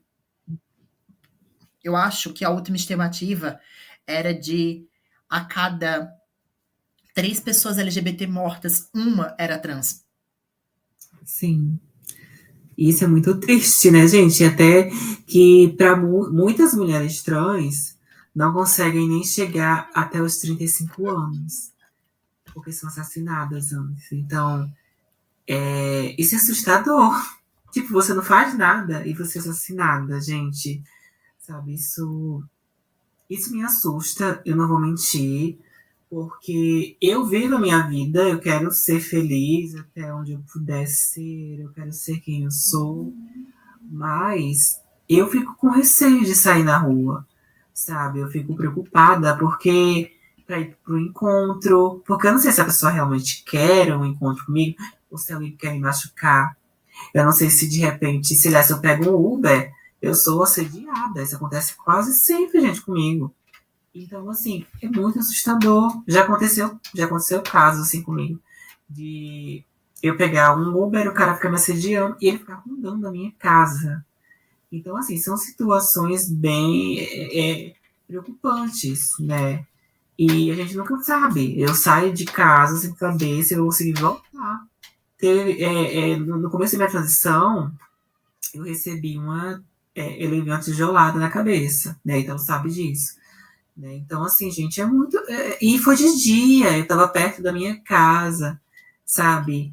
E, gente, é, uma, é bem complicado, sabe? É uma situação muito complicada e assustadora. Porque quem me conhece, quem os meus seguidores que me acompanham, sabem que eu sou uma pessoa boa, eu não faço nada assim que eu mereça apanhar, não, não, eu sou uma pessoa decente, sou uma pessoa boa, sabe? Aí eu quero só porque eu sou trans, eu, sabe? Gente, eu não mereço ficar sofrendo na vida, eu não mereço passar por isso, sabe? Ser humilhada, ser desprezada, ou ser traída, ou sei lá, espancada.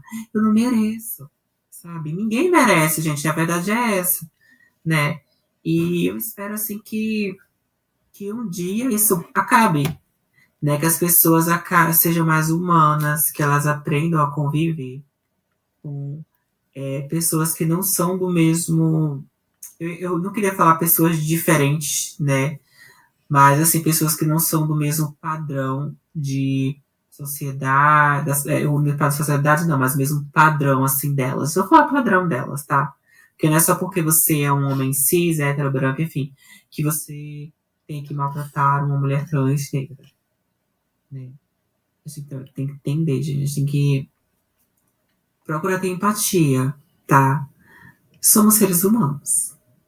Todos. Ninguém aqui é. é... Gente até animal. Eu acho que, é, que acaba sendo mais é, é, compreensivo, muitas vezes, do que, seres, do que os humanos, né? Tive muitos casos, assim, eu, eu fico chocada de coexistência de bichos que não deveriam coexistir né? E, e, os seres humanos têm muita safadeza, tem muita sacanagem, palhaçada. Amiga, eu quero relatar aqui, só que eu vou relatar de uma forma discreta para não ser antiético, né? De uma situação de quando você veio aqui agora, esse ano aqui para Aracaju, de uma transfobia na cara dura que uma determinada pessoa, não vou explicar contexto nem nada, gente, eu vou só falar assim por alto, que é para poder não denunciar nada, tá? Não, não botar assim para escandalizar. Porque né, o processo pode vir e eu sou o quê? Eu sou um desempregado no momento. Vi um processo em cima de mim, eu tô lascado. Sim. Mas, gente, piadas à parte. A pessoa viu a Willy sem lace e sem maquiagem.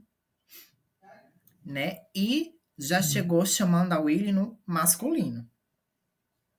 Sim. Eita, só um instante, amiga. Peraí. Peraí uhum. que eu. Peraí. Tô gravando. E... Já vou, peraí.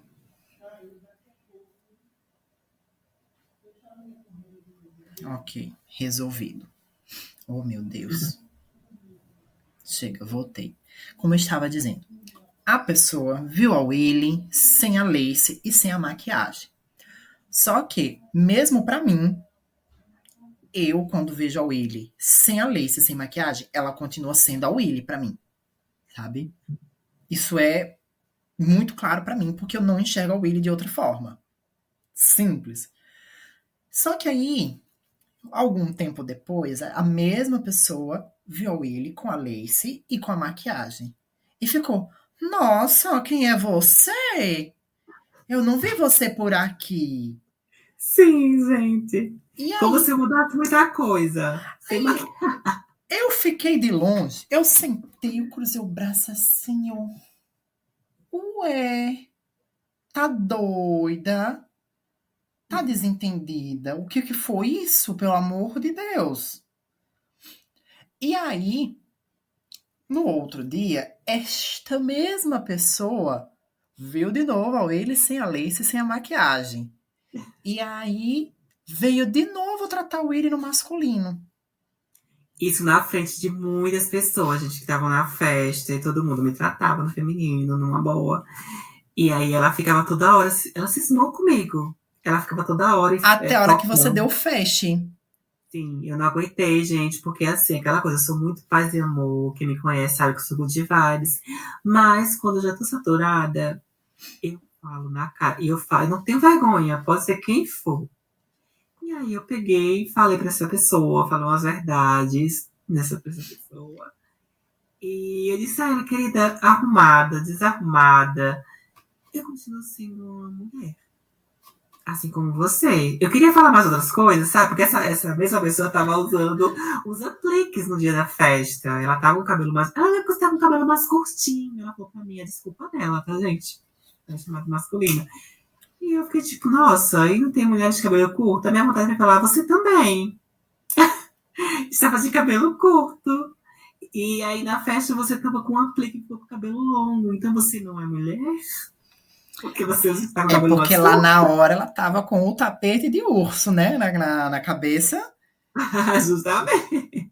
E então, não... assim, tem horas que a gente não tem que ficar calada, não. A gente tem que falar, né? Tem momentos assim que eu realmente eu, eu, eu fico na minha, mas tem momentos que eu dou fora. Eu dei um fora nela, eu falei muita coisa, só por falei se descer do salto, né? Eu não sou mal educada, sou muito muito fina. É tanto, gente, que na hora, na da despedida, né? Ela foi dar um abraço na Willy Tchau, querida. Ela até oh. falou devagar, né? Pro ar sair com muita ênfase, oh. né? Querida. Gente, depois do fora que ela recebeu, ela me elogiou tanto. Falou da minha cinturinha, que era de, de, de violão. Ficou me elogiando. Ela colocou, me colocou nas alturas. Aí eu fiquei, hum, o que o fora bem dado não, não, não muda, né, gente? Não muda. Até que às vezes vão dar umas horinhas também. Aí a gente pensa o seguinte: ah, mas talvez, por ser uma pessoa com mais idade, ela não compreendia. Aí eu acho tão engraçado. É porque a Willy não chegou a conhecer presencialmente, né, a minha avó, porque infelizmente ela faleceu ano passado, a minha avó Marili. Mas ela chegou, a minha avó Marili chegou a conhecer a Willy por fotos, né? E uhum. engraçado que a minha avó tinha quase 80 anos, bem mais velha do que a, a cidadã aí da história. Uhum. E a minha avó chegou e disse: Mas ela é linda. ela é linda com a pele natural, o cabelo natural dela. Não tem para que ela. Não, diga a ela que ela é linda. A, a minha avó, com quase 80 anos. Idade, né? Desculpa, não, viu, gente? Aí diz, ah, mas é porque talvez a sua avó. Não, amor, a minha avó nunca pisou numa escola. A minha avó aprendeu a ler e escrever sozinha. Mas a minha avó nunca pisou numa escola. Ah, porque veio família de rico. Não, a minha avó era da roça, veio das Brenhas de Alagoas. Né? Não, a, a, a, a avó da, da Regina também. Ela me conheceu antes da transição, ela me conheceu pessoalmente mesmo.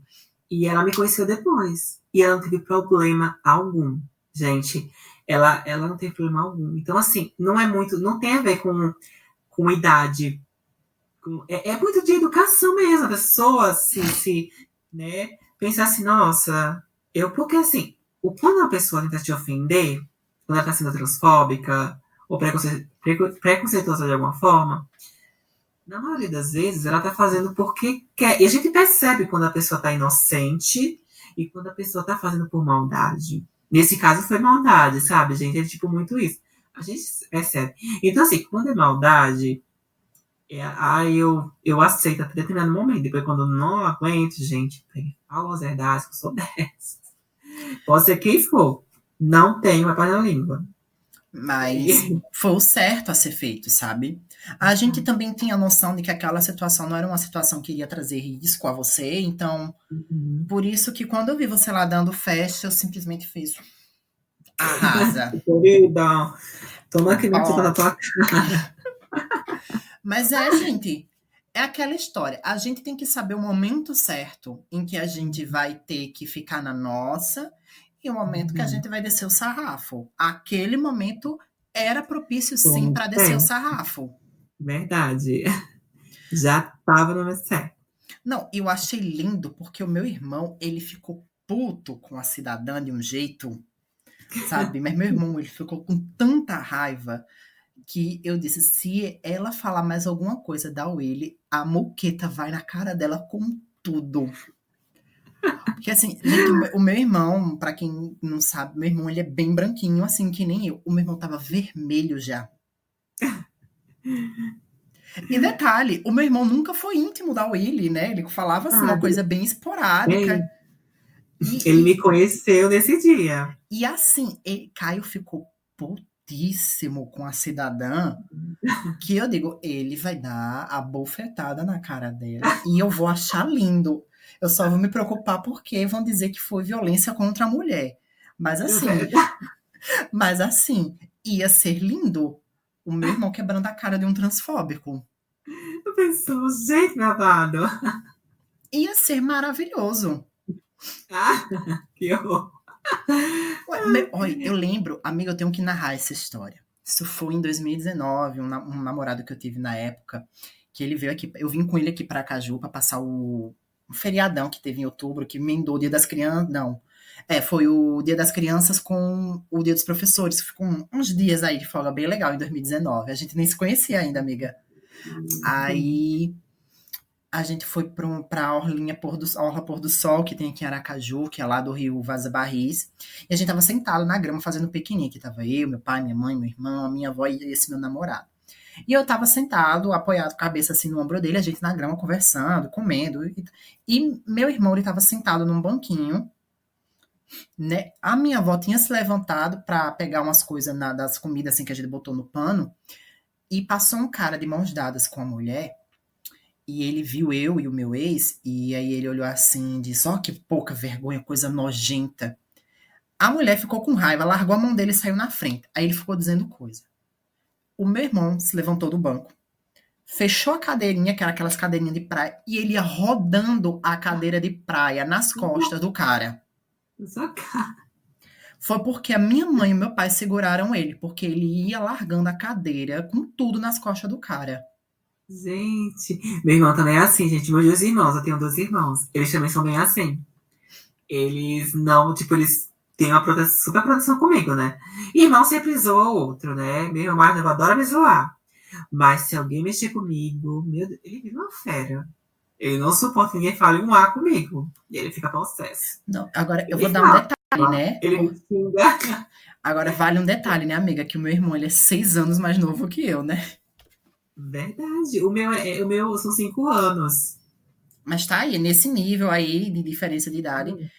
E, gente, é maravilhoso. Eu digo que eu tenho um, eu tenho um certo privilégio, porque minha família, assim, a minha mãe, meu pai, meu irmão sempre me aceitaram muito bem. Isso é algo que eu reconheço como privilégio, porque infelizmente não é qualquer pessoa LGBT que tem essa aceitação da família, né? Infelizmente. Mas eu sou muito grata a Deus por, por causa de, de, dessa aceitação. Porque, uhum. gente, é maravilhoso. É e assim, ainda tem gente que aceita, mas que fica na dela. Eu sou extremamente grata a Deus, assim, porque eu tenho meu irmão que ele aceitou e o meu irmão, ele é super engajado em aprender as coisas. A Willy, já, a Willy teve a oportunidade de conhecer o Caio mais afinco, né, quando veio para cá. É, uhum. maravilhoso, foi maravilhosa a relação que vocês tiveram. Eu fiquei uhum. muito feliz. Sabe? Porque. A, família, a família dele toda, incrível, gente. Assim, foi. Eu ficava, né? Eu até falei pra, pra Ítalo que eu ficava insegura. Eu ficava, meu Deus, como, é que ele, como vai ser a reação deles comigo? Eu sou a primeira pessoa trans que eles vão conviver. Eu ficava, ai meu Deus, é, como é que vai ser? E tudo foi, tudo foi maravilhoso, gente. Foi, foi uma experiência muito gostosa. Eu tava precisando desse momento. É, eu estava realmente, como eu falei para vocês, estava um momento difícil, né, no término de um noivado. E para a gente que é trans é muito maior, porque a gente sabe que o único motivo, né, no meu caso, o único motivo do término foi simplesmente por eu ser trans. E, nossa, isso foi muito doloroso, gente. Você saber que você tem tudo a sua qualidade e alguém te deixar só porque você é trans. É, isso é muito triste. E aqui você e pôde vivenciar o que pelo menos aqui dentro de casa, né, aqui com a minha família, você pode vivenciar o que deveria ser uma realidade na nossa sociedade, né? Que é a aceitação e o respeito. Verdade. E aí, vamos agora falar de uma outra coisa aqui, que é como culturalmente a nossa sociedade enxerga as pessoas trans, né? A gente já falou de muita coisa aqui, Verdade. né? Eu não sei, eu já perdi aqui quanto tempo que a gente tá aqui conversando, mas tá ótimo, eu tô uhum. amando. Também, tô adorando. Gente. Mas quer falar muito, né, amigo? Sempre que a gente conversa, faz de chamada, é assim também. Não, gente, tenho, antes de continuar, eu tenho que confessar uma coisa, né? Eu sou terapeuta holístico e eu atendo a Willy, né? Porque eu sou amigo uhum. dela, né? E eu gosto, eu, eu, atendo ela, como a gente tá à distância, então não tenho como aplicar muita coisa. Mas a gente faz meditação, a gente faz reiki, a gente faz oponopono, a gente faz um bocado de coisa, né? Uhum. Porque meio que ao tempo que eu estou auxiliando a Willy, eu também sinto que eu estou me ajudando. Então, é assim, né? Eu, como terapeuta holístico, quando eu atendo, é, eu, boto, eu estipulo as minhas consultas entre uma hora e uma hora e meia, né? A nossa, última, a nossa última consulta essa semana, a gente passou duas horas e meia de consulta. Socada, que eu não percebi. Sabe como foi que eu percebi, amiga? Porque logo quando termina, a gente terminou a consulta, eu fui, fui preencher a ficha de acompanhamento, né? E fui, fui começar a preencher a sua ficha de recomendação que inclusive me lembre, eu tenho que te mandar, viu? Preciso terminar e te mandar essa ficha de recomendação na, no, na nossa próxima consulta, que a gente ainda vai marcar uhum. essa semana.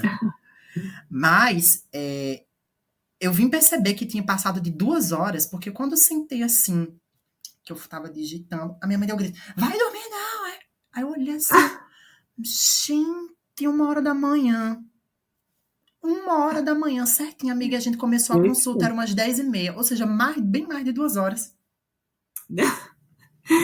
Cara, porque a gente, a gente conversa muito, a gente, é, nem parece que o tempo tá passando.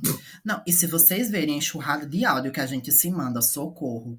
Não, eu lembrei agora, amiga, deu na sofrência pós-término em 2019 para 2020, o áudio de 11 minutos que eu te mandei. É nesse nível, você ter chamado tipo um podcast, né? Não, não são não, áudios. Foi, é, foi, um podcast que eu mandei para você e você me mandou três podcasts de resposta, três áudios. Sim. Foi um de nove minutos que eu me lembro e foram dois de sete minutos. Sim, para se, ver, pra se cortar. Ei, mas vamos lá, voltando agora do sério. É, a gente tem uma cultura no nosso país que, que nessa cultura acaba estigmatizando tudo aquilo que é diferente, uhum. né? E por que, que a gente considera pessoas LGBTs, considera, é, a gente considera pessoas LGBTs diferentes na nossa sociedade? Porque foi criada na nossa sociedade, isso vem de muito tempo, um padrão. E que padrão é esse? É um padrão que atende, que atende não, que reconhece, perdão, que o correto, bem entre aspas, tá? Porque não existe correto nesse caso, meu Deus, o refluxo tá de lascar hoje. Continuando. É um padrão que reconhece como certo você ser heterossexual, você ser cisgênero e você ser branco. Sobre o hétero e o cis, a gente chama de padrão, né? Ou de heterocis normatividade, que é quando a gente quer que, ou a gente impõe, ou a gente acredita que a sociedade funcionaria de forma correta se todo mundo fosse cis e hétero. Né? E quanto ao branco, a gente já sabe muito bem do que isso se trata, né? Racismo. Uhum. Então, assim, por que, que as pessoas trans que são enxergadas como diferentes, né, é, sofrem tanto? Uhum. Vamos lá, se a gente passar pela história, assim, e a gente vai ver que pessoas trans, elas existem, ó. Sim. Gente, para quem acha que pessoas LGBT só, só, só, só existiram depois da Madonna, vocês estão redondamente enganados, tá? Verdade. Porque gente. eu acho que Madonna, no início da carreira, assim, ela apelava muito pro Pink Money. Pode me cancelar, mas essa é a minha opinião. tá? Eu acho, eu vi umas coisas assim num, num, determinado momento da carreira, quando ela ficou aquele pop mais que pegava, que botava meio, a, meio, meu mundo de LGBT nos clipes, aquilo tinha uma carinha de Pink Money, sabe? Tinha uma carinha de Pink Money. Mas, gente, deixa eu só dizer para vocês uma coisa, vou reiterar. Pessoas LGBTs não surgiram depois da Madonna, elas existiam muito antes. Mas se já existiu muito antes, por que que nunca foi um padrão ser trans? Ou por que que nunca foi equiparado? Simples, porque a nossa sociedade, ela vem de um padrão de pensamento neoliberal. A gente chama hoje em dia de neoliberal, mas ela vem descende do liberalismo, né? Sou a melhor pessoa para falar de política, essas coisas? Não, não sou, porque eu sou bem burrinho, pelo menos nas minhas notas da faculdade eu passei razoável, ali na casa do 8, do 9, né? Uhum. Mas é o suficiente para saber que a sociedade ela sempre funcionou em função do homem. Né? Uhum. Né? Quando a sociedade começou a se constituir sociedade, mulher não tinha vez, pessoas que não eram hétero não tinham vez, pessoas trans não tinham vez. E por que não tinham vez? Porque eles criaram esse poder ah, de que o homem hétero sai para caçar, é o homem hétero e cis que dá o sustento da tribo, da aldeia, é o homem que levanta a sociedade, é o homem que trabalha. Uhum. E, gente, deixa eu dizer o que isso quer dizer hoje em dia. Porra nenhuma. É verdade. Porque, vamos lá, eu vi um dia desses uma pesquisa que mostra que, pelo menos no Brasil hoje, 72% das mulheres, independente se são cis ou trans, 72% das mulheres no total são as que provêm, principalmente as que provêm o sustento da família ou da casa, né, se mora sozinha. 72% das mulheres, juntando mulheres cis e mulheres trans. Aí vamos lá, vamos querer mesmo botar numa sociedade ainda hoje em dia replicar essa cultura de que tudo tem que ser por causa do homem ou pelo homem, não faz sentido. Hum, ah, Ítalo, mas você é um homem. e agora eu sou um santo? Não, não sou, meu amor. Sinto muito. A gente precisa ter noção de que a nossa sociedade foi construída em cima de regras, de padrões e, sei lá, de meio mundo de coisas, sempre voltada para enaltecer o homem hétero, o homem cis, o homem branco, o homem musculoso. E, gente, a gente tá agora em 2022. Já não era cabível a partir da virada da década lá de 2010 para 2011, porque naquele momento a nossa história a gente já tinha muita coisa, né? Em 2011, se não me engano, foi 2011 que o casamento LGBT foi reconhecido legalmente aqui no Brasil. Então assim, a gente já vem aqui ó, de mudanças de pautas cada vez mais gritantes e vigentes desde 2011. Não que não tivesse antes, né? E infelizmente no período da ditadura a gente passou por um momento de apagamento e de silenciamento. Uhum. Mas a gente vem desde 2011 mostrando cada vez mais de que pessoas LGBT são pessoas normais, pessoas como qualquer outras. É só sua identidade de gênero ou sexualidade que não é uhum. hétero, que não é cis, mas que ainda são cidadãos, ainda são pessoas. E por que, que a gente tem que bater nessa tecla? Gente, a gente não aguenta mais ensinar. A gente não aguenta ver mais os nossos sendo mortos. Isso, inclusive, foi uma coisa que motivou a gente a lançar Pride, né, amiga? Sim, verdade. É, eu, acho, eu achei muito massa porque quando eu tive a ideia de Pride, que foi logo depois que a gente lançou Paz, o remix, eu falei, amiga, eu quero falar uma, eu quero uma música, eu sei que, eu, mas eu não quero fazer ela com um padrão comercial, sabe? Não quero que ela seja comercial logo de cara. Quero falar uma música séria. E, gente, a Willy, na, na, no, no, no trecho dela, né, ela é muito clara quando ela fala da transfobia que sofre. Eu falo da homofobia? Falo. Mas, gente, a transfobia tá ali pra gente poder enxergar. E agora, dentro dessa cultura amiga, eu vou dar um espaço de tempo aqui para você agora falar como culturalmente ser trans mudou, afetou a sua vida. Ai, gente, essa é uma coisa assim, é, é, é como dizer, é uma espada de dos gumes que fala, só, é só assim. Isso, só isso. Uma faca de dois gumes. É, uma faca. Eu sou que sou péssima com a população dessas. E porque ao, me, ao mesmo tempo que as pessoas. Depois que eu me libertei, né, que eu saí do meu casulinho ali, as pessoas começaram a me ver mais bonita, mais forte, mais sorridente. E não era só o meu externo, era muito do meu interno que estava sendo colocado para fora. E automaticamente é, as, pessoas, as pessoas passaram a consumir mais o meu conteúdo, seja pela a ideia de que eu sou uma bonequinha, bonitinho, que for, mas lá no fundo eu, eu sabia que era por causa da, de que eu tinha me tornado, por eu me sentir livre e viva, eu já transparecia mais beleza, mais liberdade, espontaneidade. Eu me tornei uma outra pessoa, me tornei quem eu sempre estava ali. Mas ao mesmo tempo, isso aconteceu comigo muito no começo. É, algumas pessoas, alguns seguidores, algumas pessoas que me acompanhavam simplesmente se afastaram, pararam de me seguir. Teve muito isso. E o que acontece? Fica muito naquele, naquele paralelo, né? Tô falando assim da minha vida artística.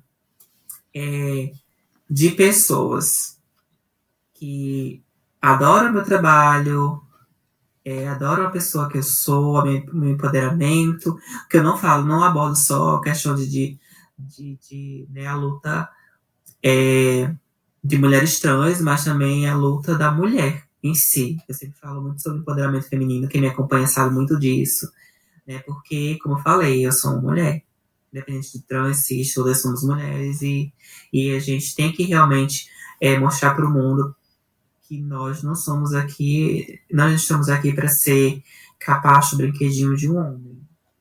Estamos aqui para mostrar o nosso poder, a nossa garra.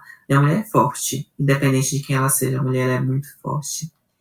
E o público feminino é, se identificou cada vez mais comigo mulheres de várias idades, adolescentes, crianças, é, é, é, mulheres mais né, idosas, né, senhoras, mulheres da minha idade, enfim, mulheres jovens, enfim, todo tipo de mulher. Elas se identificaram mais comigo depois que eu me assumi como trans.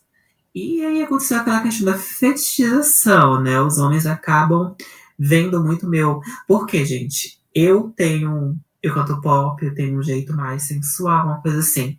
Faço isso para atrair homem? Não. Faço isso para mostrar que eu, que eu posso ser poderosa, para que as mulheres se sintam poderosas. Que elas olhem para mim, elas se inspirem. Eu, tem muitas seguidoras minhas que, que se inspiram em mim, na minha luta. Né? se eu falo, olha, eu vou fazer tal coisa, vou, é, não vou aceitar determinada situação, elas também pensam, também não vou aceitar.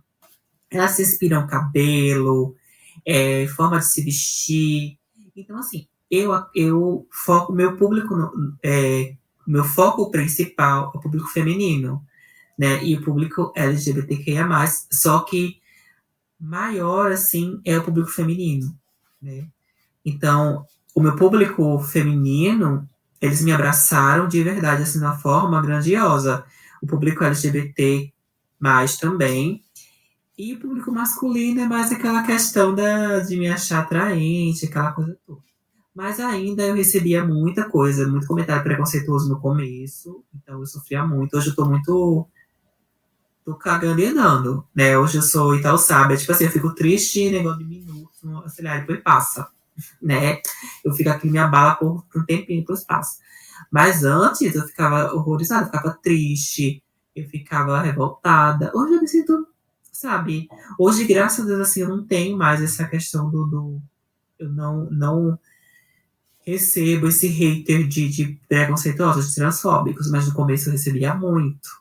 Inclusive do povo falassem que eu era, tipo, uma mutante, que eu era uma aberração, esse tipo de coisas. Eu recebia muito é, mensagens de fake, assim, sabe? E isso era bem doloroso. Ao mesmo tempo que eu recebia mensagens de pessoas que estavam me elogiando, elogiando a minha força, a minha atitude, eu recebia mensagens de pessoas é, é, é ocultas, né? Pessoas fazendo fake, que queriam me menosprezar e colocar, me colocar para baixo. Homens que queriam me comparar a mulheres cisgênero. Gente, eu não sou mulher cis, eu sou mulher trans. Então, coloca na tua cabeça que eu não quero ser mulher cis, nunca serei mulher cis, né? De fazer meio de plástica, eu sou mulher trans. E eu estava muita coisa negativa, porque as pessoas queriam que eu me tornasse uma mulher cis, isso é muito chato. Então tem todo esse lá, essa questão da comparação, das pessoas me compararem. Eu ainda recebo muito isso, muita comparação. E isso acaba machucando um pouco, mas depois eu dou a volta por cima, porque eu sou dessas. Amiga, você falou uma coisa assim, o ser mutante. Nossa, que, que legal seria, né? Sim. O poder. Inclusive, eu respondi pra ele. da época, não sei se você viu, se você estava pesquisando nessa época, mas eu fiz até, eu mostrei, né? Eu fiz um print do, do, do comentário. Não, você já me seguia, foi na época de Me Toque com Amor. Foi, e eu lembrei agora. Foi, e aí eu coloquei, eu coloquei assim, gente, aí qual mutante eu, eu, eu, seria? Eu acho que, sei lá, meio que mística, vampira. E aí todo mundo cai, Tipo, eu fiz de piada, né? Eu fiz a situação de piada, porque eu sou dessas. Quem me conhece é que eu sou palhaça mesmo. Eu achei então, assim, lindo que você printou, botou nos stories para todo mundo ver. Claro que você borrou o nome do cidadão, né, para não ser antiética. Mas uhum. foi lindo porque o feedback que você teve foi de apoio. Eu achei maravilhoso isso na época. Sim. Ai, meus, meus seguidores são maravilhosos. Eu adoro todos, eles são Agora, incríveis. Amiga, mesmo. uma coisa que a gente precisa falar é como que a gente sabe que as, as situações positivas botam a nossa autoestima lá em cima, né? Uhum. Mas a gente pode receber 99 feedbacks positivos que deixa a gente lá em cima. Mas a gente recebe um negativo que bota a gente lá embaixo, apesar de 99 que nos botaram lá em cima. Como é que você lidou com isso? Ou então, lida, né? É, então, assim, é, eu, logo no começo, né? Eu acho assim que tem momentos, né? Se eu tô abalada, é, eu sempre tendo pro lado negativo. Então, se alguém, sei lá, um monte tá falando, ah, que maravilhoso trabalho, você é linda, você é incrível, você o quê. Uma pessoa falou uma coisa negativa, eu vou para aquilo. Só que assim, eu, eu, eu, a dica que eu dou para pessoa, para todas as pessoas que estiverem vendo, independente de ser trans ou não, é você focar na sua autoestima você trabalhar a questão da autoestima. Por quê? Porque assim, eu hoje, hoje eu tô com a autoestima bem, graças a Deus. Eu me sinto poderosa, eu me sinto uma deusa. Então quando alguém vem me humilhar, eu fico pensando. Ah, eu olho assim pro chão, ah, você está aí falando mal da minha pessoa, sou maravilhosa, sou poderosa. Eu trabalho como gostosa no Instagram, minha filha. Então eu não me abato. Hoje realmente eu não ligo. Porque assim, teve uma vez é, que teve um, eu, eu fiz uma caixinha de perguntas, e aí um cara falou bem assim: Ah, você só consegue ser bem sucedida no seu trabalho porque você é gostosa. Tipo isso. Os caras só escutam sua música e tal, porque eles acham você gostosa. Aí eu peguei e falei, primeiro, que minha música não é nem pra homem homem hétero. Minha música é para público feminino e público LGBTQ. Então, assim, um homem hétero não é o meu público. Um homem cis hétero não é o meu público. Então, tipo, quem faz o meu material crescer, quem tá vendo os meus vídeos, não tem nada a ver com o que ele falou. Falei, querido, eu sou produtora. Eu dei uma de Maísa. sou cantora. Eu falei mais, sou produtora. Eu, eu, faço, eu faço as minhas artes, eu sou roteirista dos meus clipes, eu dirijo, eu faço isso, faço os baralhos a quatro, né? Eu falei, querido, então é pra mim. Se eu fosse um homem, você olharia pra mim e falaria, nossa, você é foda. Mas só porque eu sou uma mulher, você fala que, que é por causa do meu corpo? Disse, não, querida, eu só sou foda também. Entendeu? Porque se a gente vê muitos homens, até falaram até citei, assim, a gente vê muitos cantores mostrando o abdômen trincado, aquela coisa toda, e o povo elogia, diz que ele é foda pelo trabalho dele. Às vezes o cara só canta, ele não compõe, não faz, não faz arranjo, não faz a mesma coisa. Eu faço tudo. E alguém quer desmerecer meu trabalho só porque eu sou bonita? Me opa. Eu sou gostosa sim, mas também sou uma pessoa. eu sou uma pessoa trabalhadora, dedicada, entendeu? Aí eu tenho que pensar, que pensar assim, gente. Tipo, não é, não é você se achando, é você se reconhecer reconhecer seu trabalho, reconhecer seu valor. E é isso que eu falo sempre para as meninas. Já me chega e falo, olha, gata, tem que se valorizar. A gente tem que se valorizar, né? Eu, graças a Deus, estou fazendo tratamento, estou acompanhando acompanhamento, assim, minha autoestima tá voltando com tudo. E é isso, gente. A gente tem que trabalhar a autoestima. Acho que isso é muito importante. Se você quer estar nas redes sociais, precisa trabalhar muito a autoestima. Porque até hoje eu recebo muito comentário de merda, assim. E eu simplesmente deleto, excluo, ignoro. Sabe, eu realmente não me afeta. Mas antes afetava muito. E vale lembrar que na época que a gente lançou Pride, o, a, gente, antes de falar disso, preciso lembrar, preciso fazer um, um adendo aqui, né? A Willy tem um hater de estimação, tá? Sim. É uma pessoa que faz questão de todo o trabalho que ela lança dar o, o dislike nos vídeos dela no YouTube. Assim que o vídeo cai no YouTube, pá, dislike. É um dislike, sabe? Parece que a pessoa segue a Willy só pra dar o dislike. É. É, é, esse, esse a gente brinca dizendo que é o hater de estimação, né? Porque acho é. que é uma pessoa que tem tanta inveja dela que é incapaz de dar um like, né? Que segue ela só para dar o dislike. E aí, quando a gente lançou Pride na época, na hora que eu botei o vídeo no YouTube, né? Que virou a noite, que deu meia-noite, vídeo disponível, tal, tá, dislike. Digo, não, tá com a molesta, não. Não, não creio. Eu, eu, eu, liguei, eu digo, amiga, o seu hater de estimação acabou de dar um dislike no vídeo. pra vocês verem o nível, né, gente? Tem gente que faz de tudo para acabar com a nossa autoestima, a nossa saúde mental aqui na internet, gente. É muito tóxico. Eu fiz, eu fiz a promoção no Instagram e no Facebook, né, do lançamento de Pride. Gente, eu tinha que estar tá apagando o comentário porque era Chernobyl pura. Uhum. A gente, a Willy e a Regina acompanharam né, a, a promoção porque eu ficava mandando os prints, porque eu fiz na minha conta, mas eu mandava os prints para elas. Gente, perdão, era Chernobyl pura. Muito homem hétero e velho.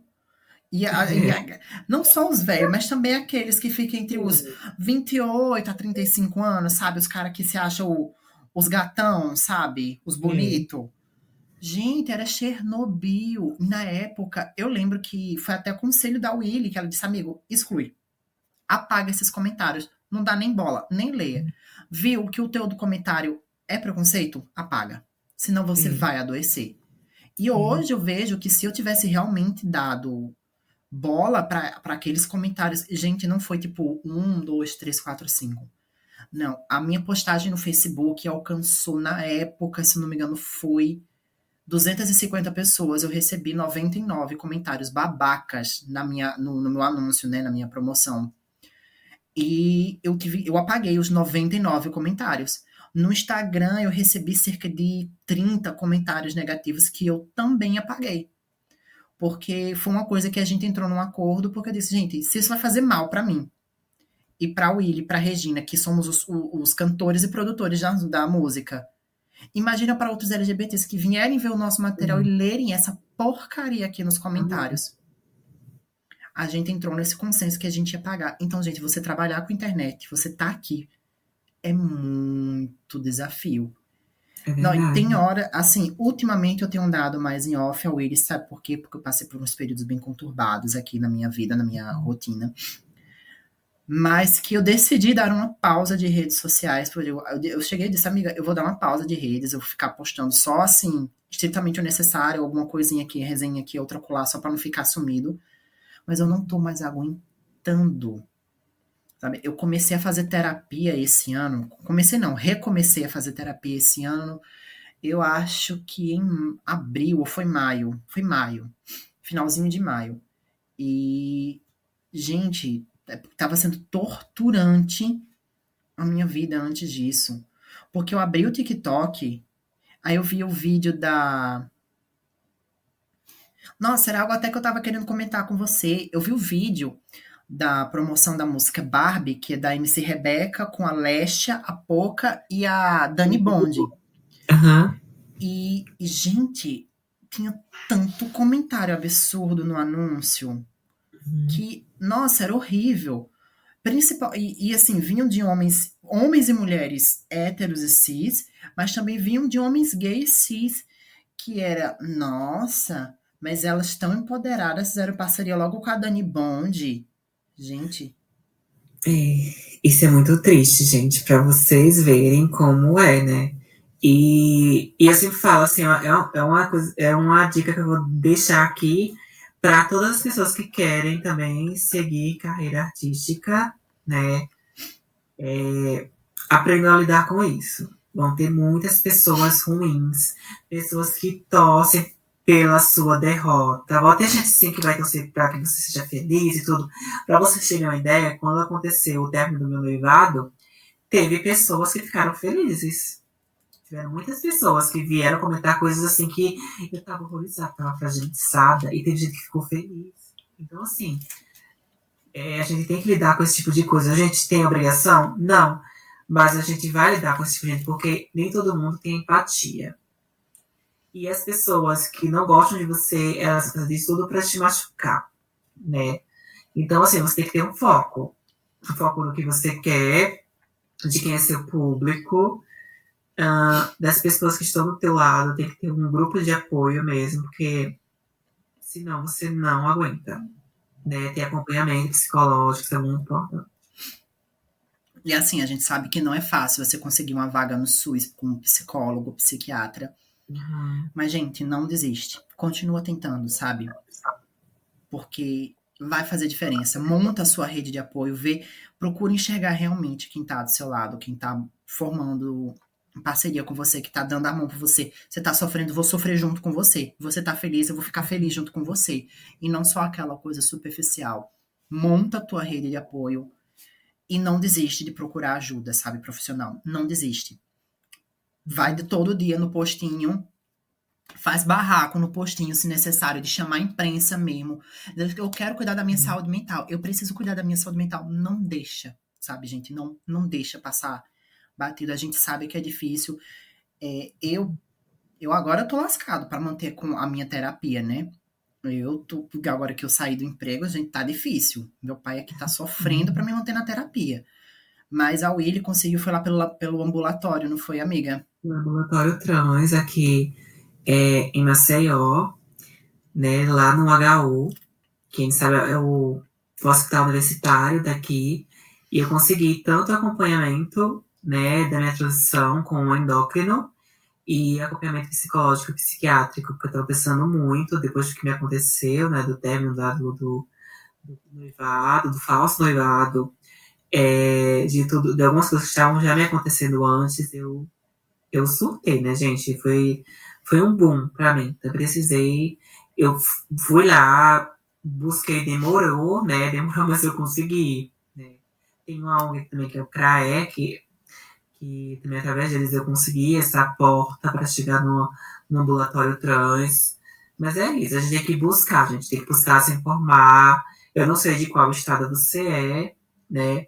Mas busca se informar direitinho para como, como se pode ter o acompanhamento, não só da transição, se você é uma pessoa trans, mas também acompanhamento psicológico, psiquiátrico, porque é muito importante, tá? Muito importante. E, Migo, só vou usar uma coisa pra você. Vai ter que dividir esse podcast em duas partes, porque a gente tá aqui mais duas horas. Ai, não, eu assisto Vênus Podcast, tem episódio que é três horas, então tá tranquilo, tá no nosso tempo. Ai, Olha, pra você ter ideia, peraí, que eu não posso mostrar a marca, porque senão você eu posso ter o vídeo tirado do ar. Chega. É uma garrafa de um litro. Amiga, eu, eu comecei a beber naquela hora lá. Tá quase acabando. Eu sou cada. Nossa. Eu amanhã vou estar tá com refluxo como? Ó. Lascado. Não, Italo sabe assim que eu, eu não costumo tomar muito refrigerante, eu tomo mais suco, né? Suco, chá, só assim. Aí eu fico chocada. A Regina também é assim, a Regina toma muito refri. Na casa da Regina tem um monte de Regina Ti. E eu fico, meu Deus, eu não consigo. Eu tomo assim um copo, mas eu não consigo tomar Olha, a gente vai fingir que ninguém sabe que marca é essa aqui, né? Pela garrafa, pelo rótulo, a gente vai fingir que ninguém sabe. Sabe. Mas, é você... mas assim, né? Se você me segue no Instagram, você sabe muito bem que refrigerante é esse. Você sabe que eu sou muito louco por ele. Você sabe, né? Que, amiga, você sabe que eu tenho lutado, né, para reduzir a quantidade de refrigerante que eu bebo. Desse jeito não tá lutando, não, viu, amiga? Desiste da luta. Não, amiga, no meu ensino médio era tristeza. Gente, vocês acreditarem, é, parece mentira, mas no meu segundo ano do ensino médio, o meu almoço era uma quentinha, né? Eu tinha um professor que ele, que ele trabalhava com quentinha. E aí eu, a quentinha chegava, eu comia, depois eu saía, tipo, a gente acabava, era 12 e meia, e 1 e meia voltava às aulas. Enfim, não era todo dia, era três vezes por semana. Aí, quando a gente terminava de comer a quentinha, eu e uns amigos, a gente ia para um posto de gasolina que tinha perto. A gente comprava aqueles hambúrgueres da época do posto Ipiranga. Quem tinha o um cadastro no posto Ipiranga comprava o um hambúrguer por um real. Esses hot pockets de micro-ondas comprava por um real. Aí meu pai tinha um cadastro no posto, né? Por causa da empresa que ele trabalhava. Aí eu sempre pegava três sanduíches, que era o limite máximo por CPF, uhum. e uma coca de um litro. Aí, aí, a gente, Só... aí eles vinham quentinho, né? A gente pedia pra botar dentro da bolsa. Aí a gente comia os três sanduíches e a coca lá? Não, a gente ia para um, uma saiteria que tinha do lado desse posto, que é tipo a escola, o posto e a saiteria aqui. Sim. Aí a gente ia para a açaiteria, cada um pedia um pote de um litro de açaí. Era um litro. Era 600 ml de, de açaí batido com 400 ml, misturado, 200, 200, de creme cupuaçu e xarope de guaraná. Aí batia junto com açaí, um Sim. litro. Aí vinha leite condensado, vinha fruta, granola, vinha o escambau. Ah, Aí juntava isso, o hambúrguer e a coca litro. Misericórdia! Não sei pra onde eu não consigo, não, comer assim, não. Amiga, Gente, tipo assim, né? Era cada um que pega. Ou seja, era uma coca litro só pra mim. Porque éramos três pessoas, né? Os outros dois compravam, cada um comprava a sua coquinha. E eu, por causa do CPF do meu pai, comprava um real o hambúrguer, né? Misericórdia. Eu fui olhar que meu me mandou uma mensagem, eu fui olhar que ele tinha mandado. Mas foi menina. E tipo, isso era muito. Hoje não. Hoje, eita. Hoje é minha nutricionista, no dia que esse vídeo for ao ar, ela vai ver que eu consumi um litro de coca. Ela vai me mandar um áudio esculhambando. Alice é minha nutricionista, tá mas também é... Alice é minha nutricionista, mas também é minha amiga. Amiga, eu juro, eu estou reduzindo, tá? Eu não tô bebendo refrigerante durante a semana, só no final de semana, e eu estou buscando reduzir, tá? Isso aqui é uma ocasião à parte, porque você viu que no outro episódio eu não consumi líquido nenhum, tá? Eu quero ir reduzindo. Ali pode dar uma tapa na cara dele. Dá um tapa na cara dele por mim. Ei, mas é sério, gente, não bebam tanto refrigerante assim, não desgracem a vida de vocês. O meu colesterol tá gritando. Verdade. Você fala no açúcar, né? Porque misericórdia, muito açúcar. Mulher, fale não. Felizmente, assim, né? Como minha. Felizmente não, né? Porque infelizmente os meus pais são diabéticos. Então, assim, quando é final de semana que a gente faz um almoço, assim, a coca é zero, né? O refrigerante é zero. Porque, mas deixa né? ter coca. Mas não. tipo, a coca é zero, mas já tem a coca. Mas ainda né? tem a coca. Ai, meu Deus. Mas vamos retomar o nosso assunto aqui. Amiga, agora eu quero que você fale um pouco aqui pra gente sobre a representatividade trans nas mídias, sabe? Filmes, séries, literatura, jogos, etc. Nas mídias. Manda ver. Vamos lá. Gente, como falei, né? É, é, foi, como falei logo no começo, a gente vê muito. É, é, a, a, representatividade trans em, em qualquer ambiente é algo muito esporádico, né?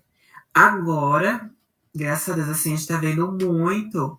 É, muito não, agora estou exagerando, mas está começando a ter a representatividade trans com pessoas trans de verdade. Porque, assim, tinha um filme, sim, sobre pessoas trans, antigamente, travestis, enfim, mas eram representados por atores ou atrizes não trans, né? Isso, novelas, filmes, séries, etc. Mas, assim, eu tô, bato palmas para para Hollywood estar permitindo, né? Por exemplo, agora tem as tem séries com pessoas trans que são trans de verdade. Gente, fico chocada. Nossa, mulher trans. Nossa, uma trans atriz. Um homem trans que é ator. Isso é interessante, gente, porque agora descobriram isso, descobriram que nós temos também. Eu tô sendo irônica, tá, gente? Mas porque sempre teve é, é pessoas trans é, tentando, né, lutando para ter esse espaço. E a gente tá vendo, por exemplo, tem uma série chamada Pose, que ela é uma série perfeita. É, é comédia, drama, é aventura, é tudo. A gente assiste essa série, é muito boa. E ela fala muito sobre a comunidade LGBT, né, mas na década de 80, só que com foco maior da comunidade trans. E as atrizes, todas as atrizes trans, são verdadeiramente trans, assim. E é uma série que tem um. Acho que, se eu não me engano, eu não sei hoje, hoje como é que tá, né? Mas se tem algum outro, algum outro material, algum outro conteúdo que estou produzindo, que já, já foi produzido e eu, eu não tenho conhecimento. Mas eu cheguei a ler uma matéria que a série Pose foi a série com mais pessoas trans. Foi é, é, é, o material, assim, feito com mais pessoas trans. E isso é maravilhoso, gente, porque você olha ali e realmente você vê, você se sente representada. Aqui no Brasil temos, a, a, a temos artistas independentes. Né? Eu estou enfatizando isso porque é muito importante, que são mulheres trans. Temos Linda Quebrada, temos Urias, temos Lineker, entre outros, né, que também são atrizes. São que modelo, ia ser modelo, já foi modelo, né? Não sei se ela trabalha como modelo hoje em dia, mas ela já trabalhou como modelo, né? Lineker, nossa, uma cantora, compositora incrível, né? A gente vê, é também atriz, Lineker é atriz, tem até a série é, Manhãs de Setembro, vai chegar na segunda temporada agora. Temos a, a Linda Quebrada. Gente, tem uma série que eu não consigo lembrar o nome, vou tentar lembrar. Mas é de, um, de uma professora que dá aula num. num é, é numa escola. Na EJA, na EJA. É, nossa, eu, eu não consigo lembrar o nome da série. Essa série é perfeita. Eu sei qual é que você tá falando. Me fugiu o nome aqui também. Eu também. Eu amo as duas temporadas. E, e Linda Quebrada tá lá arrasando e, e mostrando é, o que nós passamos, sabe? E, gente, e tem muitas outras, é, é muitas outras é, cantoras, tem cantores não binários. A gente, aqui no Brasil, eu tô vendo muito isso, o movimento é, trans tá vindo com tudo. Assim, tá né? crescendo, né? É, gente, eu fico muito feliz, porque não é só na música, é, na, é no cinema, é na TV, é, é em artes plásticas, sabe? Eu só não, eu sou uma pessoa péssima com nomes, gente. Eu não consigo lembrar nomes de todo mundo assim. Mas eu me chamei, tipo, é, é influenciadoras trans, tem a Mandy Candy, tem Ai, gente, eu sou péssima. Ai, tem a, a Bria, é Brianna, meu Deus, como é o nome dela? Não sei o que, Nolaski. Eu sigo ela também. Ai. Gente, tem o Dante, que é um homem trans, que ele é maravilhoso. Ele é TikTok, Sim. dançarino, ele é muito bom. É, a gente tem muito. E, e, eu fico muito feliz porque a gente começa a ver é, a, a comunidade crescendo. Eu fico feliz porque, por mais que a gente não tenha é, muita visibilidade ainda, por exemplo, é, o, todo esse Big Brother, nós só tivemos duas mulheres trans, né? Que foi a Linda Quebrada e a. Ai, não sei se não Ariadna. É, a Ariadna, que é maravilhosa, gente, é muito linda. Eu. eu Ai, eu amo a Ariadna. Nossa, amiga, eu preciso contar um negócio aqui no podcast, sabe? Sim, sim. Na época que a Ariadna participou do BBB, eu estava na escola ainda, no ensino fundamental, não lembro agora qual era a série, se era oitavo, era nono ano, não me recordo. Mas na época eu já sofria o que hoje eu entendo que era homofobia, né? Que é você ser uhum. agredido verbalmente e até fisicamente pela sua orientação sexual. E apesar da na época eh, eu nem pensar sequer em sexualidade na época, Que assim, eu sempre fui bem lentinho para essas coisas, sabe? Eu entendia de sexo, eu sabia que eu queria fazer um dia, mas eu nem sequer pensava nisso na época. E o que foi que me aconteceu? É, eu sofri homofobia e a Ariadna, que sequer me conhece, sofreu transfobia na situação. Por quê? É, foi na aula de intervalo. Eu tava subindo as escadas, eu fui no banheiro, porque o banheiro, tipo, era o térreo, o primeiro andar, e tinha o segundo andar. A minha sala de aula era no segundo, mas não tinha banheiro no segundo, então a gente tinha que descer pro primeiro andar. E era pós-intervalo, já tinha algumas pessoas da minha turma que tinham subido. E o que foi que aconteceu? Eu subi para ir no banheiro.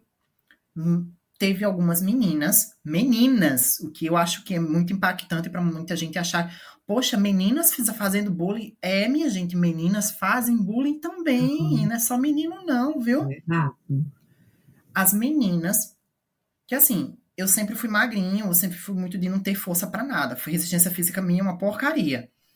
As meninas, duas delas botaram o pé assim, calçando a porta, e a outras ficaram com cor, e outras aí as duas que estavam com o pé calçando, mais outras com o corpo empurrando a porta, ou seja, quatro pessoas empurrando a porta para uma pessoa sozinha dentro do banheiro.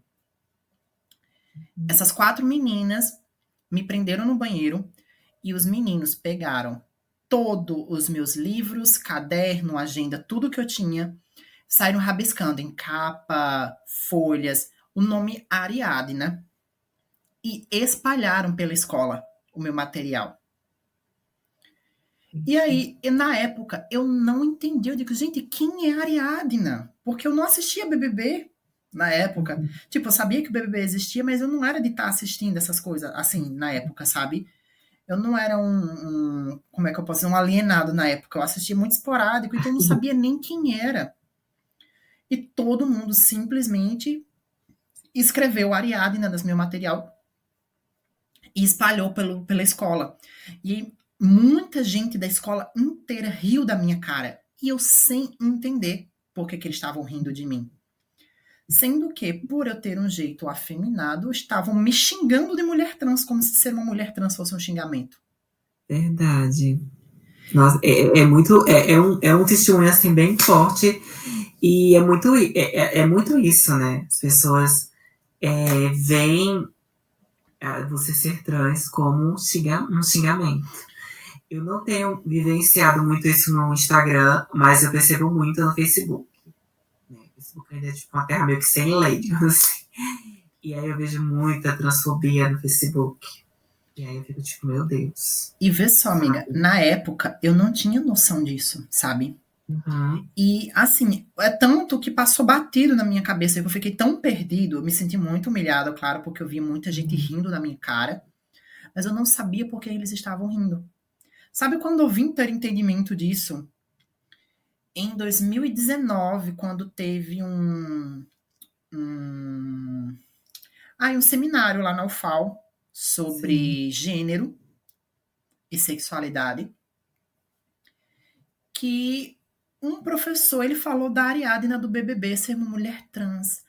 Na hora que ele falou isso, tipo, fazia tempo que eu não revisitava essa lembrança minha do ensino fundamental, sabe? Eu praticava, assim, no meu dia a dia, não eu não revisito essas lembranças porque eu não gosto, né? Eu não sei. que fique me machucando, mas é porque eu realmente foi um capítulo. O que eu tinha de aprender ali naquela época, eu aprendi, eu peguei as minhas lições, mas eu não gosto de estar voltando lá toda hora. Uhum. Mas na hora que ele falou da areada, eu digo, caramba! O pessoal foram tudo transfóbico com a Ariadna e homofóbicos comigo. Verdade por algo que eu nem entendia na época. Que apesar de eu ter lá os meus 13, 14 anos, eu sempre fui assim, de, eu, eu, respeitava todo mundo, mas eu era muito fora uhum. da casinha. Eu sempre fui muito devagar, quase parando para o entendimento de muita coisa, da vida, do mundo. Então eu fiquei, gente, eu sofri homofobia e a Ariadna sofreu transfobia, associada à homofobia que fizeram comigo. Uhum. E aí a gente para para pensar o quê? O quão é importante hoje na mídia a gente ter pessoas trans participando de verdade. Teve aquela uhum. novela, A Força do Querer, se eu não me engano, que teve o personagem, uhum. né, o Ivan, que ah, eu esqueci até o nome da atriz que fez. Foi uhum. fortíssima aquela cena, né? dela uhum. caracterizada como a Ivana, fazendo, se assumindo, dizendo que era Ivan e tudo mais. Aí eu fico pensando, gente, a gente tem atores e atrizes trans, não binários. Justamente, é pra falar, pra fazer papel, né? Assim, foi muito importante o que aquela novela fez, assim, porque abriu os olhos de muita gente, foi. Mas uhum. pessoas trans deveriam estar ali. Não é como se não houvesse uhum. atores e atrizes trans, uhum. sabe? Porque tem. Gente, uhum. quando a gente olha o cinema independente, sabe, lançamentos de curtas e tudo mais, a gente vê que a gente tem atores e atrizes trans. Talentosíssimos e talentosíssimas. E trans na dança, trans na, na, é, é, na música, é como eu falei, na, nas, artes, nas artes plásticas, em tudo, gente. Se a gente dá uma olhadinha assim a fundo é, é, e abrir, assim, sair da caixinha, né? Porque acho que fica muito é, preso naquilo que é nos ofertado ali, pela mídia, sempre ali. Mas a gente abrir a caixinha, de se permitir, vai ser muito. Que hoje eu, eu, consumo muito conteúdo trans, né? Até para me inspirar, para eu ver que eu não sou a única no mundo, tem outras meninas como eu. E aí eu vejo muito, tipo, tem. Ai, tem poetisas, tem galera assim que eu fico, nossa. E eu acho maravilhoso, assim, eu penso Antes eu achava que eu era tipo, a única produtora trans do mundo. E aí agora eu tô seguindo uma produtora trans. É, eu acho que ela é americana. Eu não sei bem, assim, porque eu sou péssima, gente. Eu não sei se. Em inglês, assim, sabe? Eu sou péssima, não, né? Eu desenrolo um pouquinho. Mas, assim, ela é uma menina trans também, que ela é produtora musical. E aí eu fiquei tipo, nossa, quando eu vi isso, eu vou seguir essa menina né? Porque eu também penso em fazer futuramente um canal de produção musical, né? E, tudo. e eu pensei, eu pensei que eu seria a única. Eu vi ela, eu fiquei tipo, meu Deus, ela sou eu de outro país, eu tenho que fazer isso acontecer. Aqui no Brasil. E seria ótimo, sabe, que as pessoas enxergassem mais. E, gente, para uhum. vocês verem, a terem noção de como as pessoas trans trabalham na nossa sociedade, de muita gente negligencia, tem um desenho muito famoso da Cartoon Network que foi concebido por uma pessoa não binária, que é a Rebecca Sugar. Que é o quê? Qual é o desenho? Steve no Universo. Verdade. Gente, é um desenho muito bom que fala sobre inclusão, sobre uhum. aceitação, sobre respeito, sobre um monte de coisa e trata com tanta naturalidade é, a lesbianidade, a transgeneridade. Então, assim, gente, foi uma mulher, né? É uma pessoa, da mulher não, uma pessoa não binária que se identifica com a expressão de gênero feminino, que é a Rebecca Sugar, que criou essa obra-prima. É uma animadora. Então, assim, gente, as pessoas trans estão aqui, a todo momento trabalhando. E por que, que a gente vai negar a oportunidade a elas? Ou vai negar a existência delas? Como eu uhum. falei, né, mais cedo, foi uma pessoa trans que puxou o movimento LGBT. Uma não, né? Foi um grupo de pessoas trans que puxaram uhum. o movimento LGBT. Né? Claro, encabeçado pela Marsha P. Johnson e a outra menina que eu esqueci o nome agora, porque eu também é, sou meio ruimzinho com nomes. Também. A gente nomes, datas, ali no, no Mas, gente, Eu só sei que foi em 69. E, Sim, assim, foi. gente, as pessoas trans estão aí dando a cara, tapa, há muito tempo. As pessoas trans deram a cara a tapa primeiro do que muito gay, muita lésbica, muito bi. Então, minha gente, a gente precisa enxergar que essas pessoas existem. Eu não falo essas pessoas como se eu quisesse botar elas num patamar distante, não. Quero dizer que a gente é quem coloca, mesmo sem querer colocar. Porque, por uhum. exemplo, amiga, você faz um trabalho maravilhoso. É, desde que você começou a que você começou a se lançar, né, antes da transição, que eu já comprava e dizia, dizia, caramba, isso é uhum. nível profissional, sabe? Eu que só estava fazendo covers, bostinhas na época, e você profissional, sem muito recurso, mas fazendo do melhor. Cara, e eu fico muito feliz quando vejo a Secretaria de Cultura do Estado de Alagoas, toda vez que você lança um single novo, eles compartilham lá na, na página deles. Eles me seguem também agora. E eles só seguem realmente assim artistas daqui, artistas grandes. E, e isso para mim foi Uma honra, realmente, quando eu lembro disso, eu fico, nossa, eu fico emocionada. Não, e na época foi, você lançou, não sei se foi quando a Lúcia apagaram ou foi Me Toque com Amor, tô esquecido agora, que foi na mesma época que Dani Bond lançou Pepeca, né? E você tipo, tava os, o, a, a arte do single da Dani Bond, e quando você passava o dedo tava sua. Sim. Gente, é maravilhoso, porque Dani Bond hoje ela tá conseguindo, graças a, a Deus, um reconhecimento nacional. A travesti está uhum. conseguindo, isso é maravilhoso. Verdade. E ver você ali do lado do single dela, porque a Secretaria de Cultura do Estado de Alagoas é uma página no Instagram que é grande, gente, muita gente segue. Verdade. E ver você ali, nossa, aquilo me deixou tão feliz, amiga. Ah, eu também, eu fico muito emocionada. Porque, gente, não é fácil. Como a Willy falou no começo, nós que somos artistas independentes, a gente sofre e não é pouco. Vocês estão vendo aqui o meu quarto desfocado, que é para esconder um.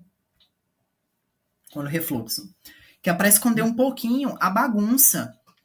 Mas, gente, o meu quarto aqui é onde eu gravo aqui o podcast, é onde eu gravo as minhas músicas, é onde eu produzo, é onde eu estudo, é onde eu escrevo, porque sim, eu também sou escritor. Vem projeto futuro aí, amiga, tô dando spoiler.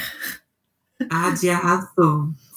Mas, gente, é, eu, tem gente que diz que eu sou metido, mas, gente, eu sou uma pessoa multifuncional. Simplesmente isso, eu não sou especial, não. É só uma pessoa multifuncional mesmo que gosta de fazer um monte de coisa.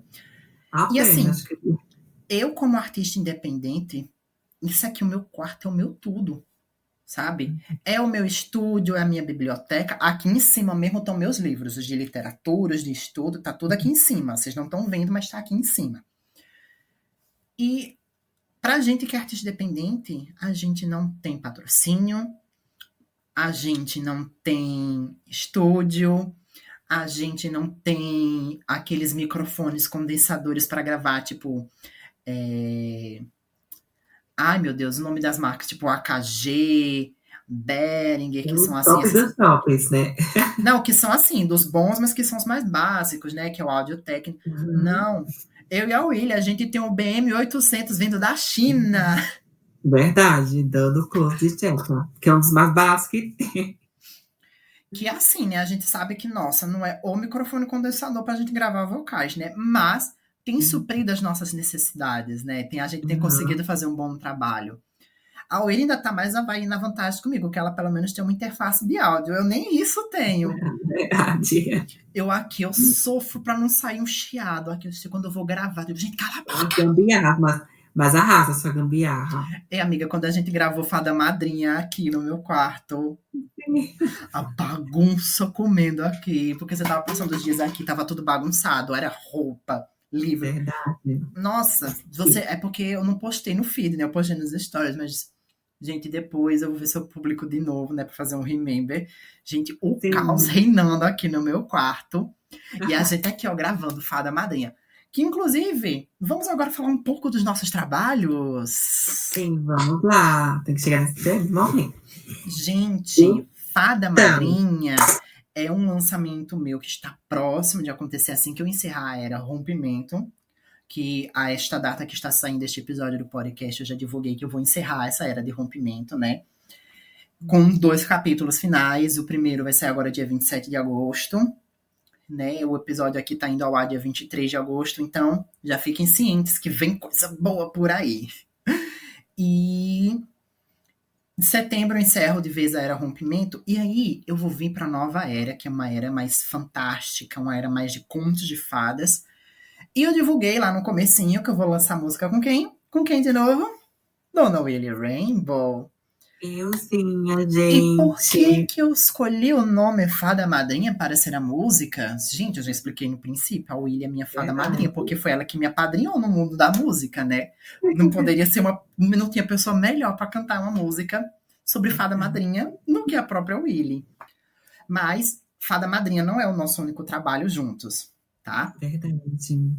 E o nosso primeiro trabalho juntos mesmo foi um remix de Paz, foi o primeiro Sim. oficial, assim. Logo em seguida teve Pride, que eu lancei Pride, depois eu refiz uhum. uma, uma versão diferente de Pride, né? E aí a gente veio pra. É... Ei, me deu um bug no meu cérebro. Ah, sim, a gente agora vai. Tá... A gente agora é. vai fazer Fada Madrinha, uhum. né, que está para sair. E eu tenho uns projetos aqui futuros de eu trazer a Willy mais vezes em outros projetos. Aí tu diz, ai, você não vai achar repetitivo você trazer a mesma artista várias vezes. Ai, gente, tem tanta artista aí que leva três, quatro vezes o mesmo artista no álbum. Por que, que eu não posso trazer a minha amiga em vários trabalhos meus? Eu, hein?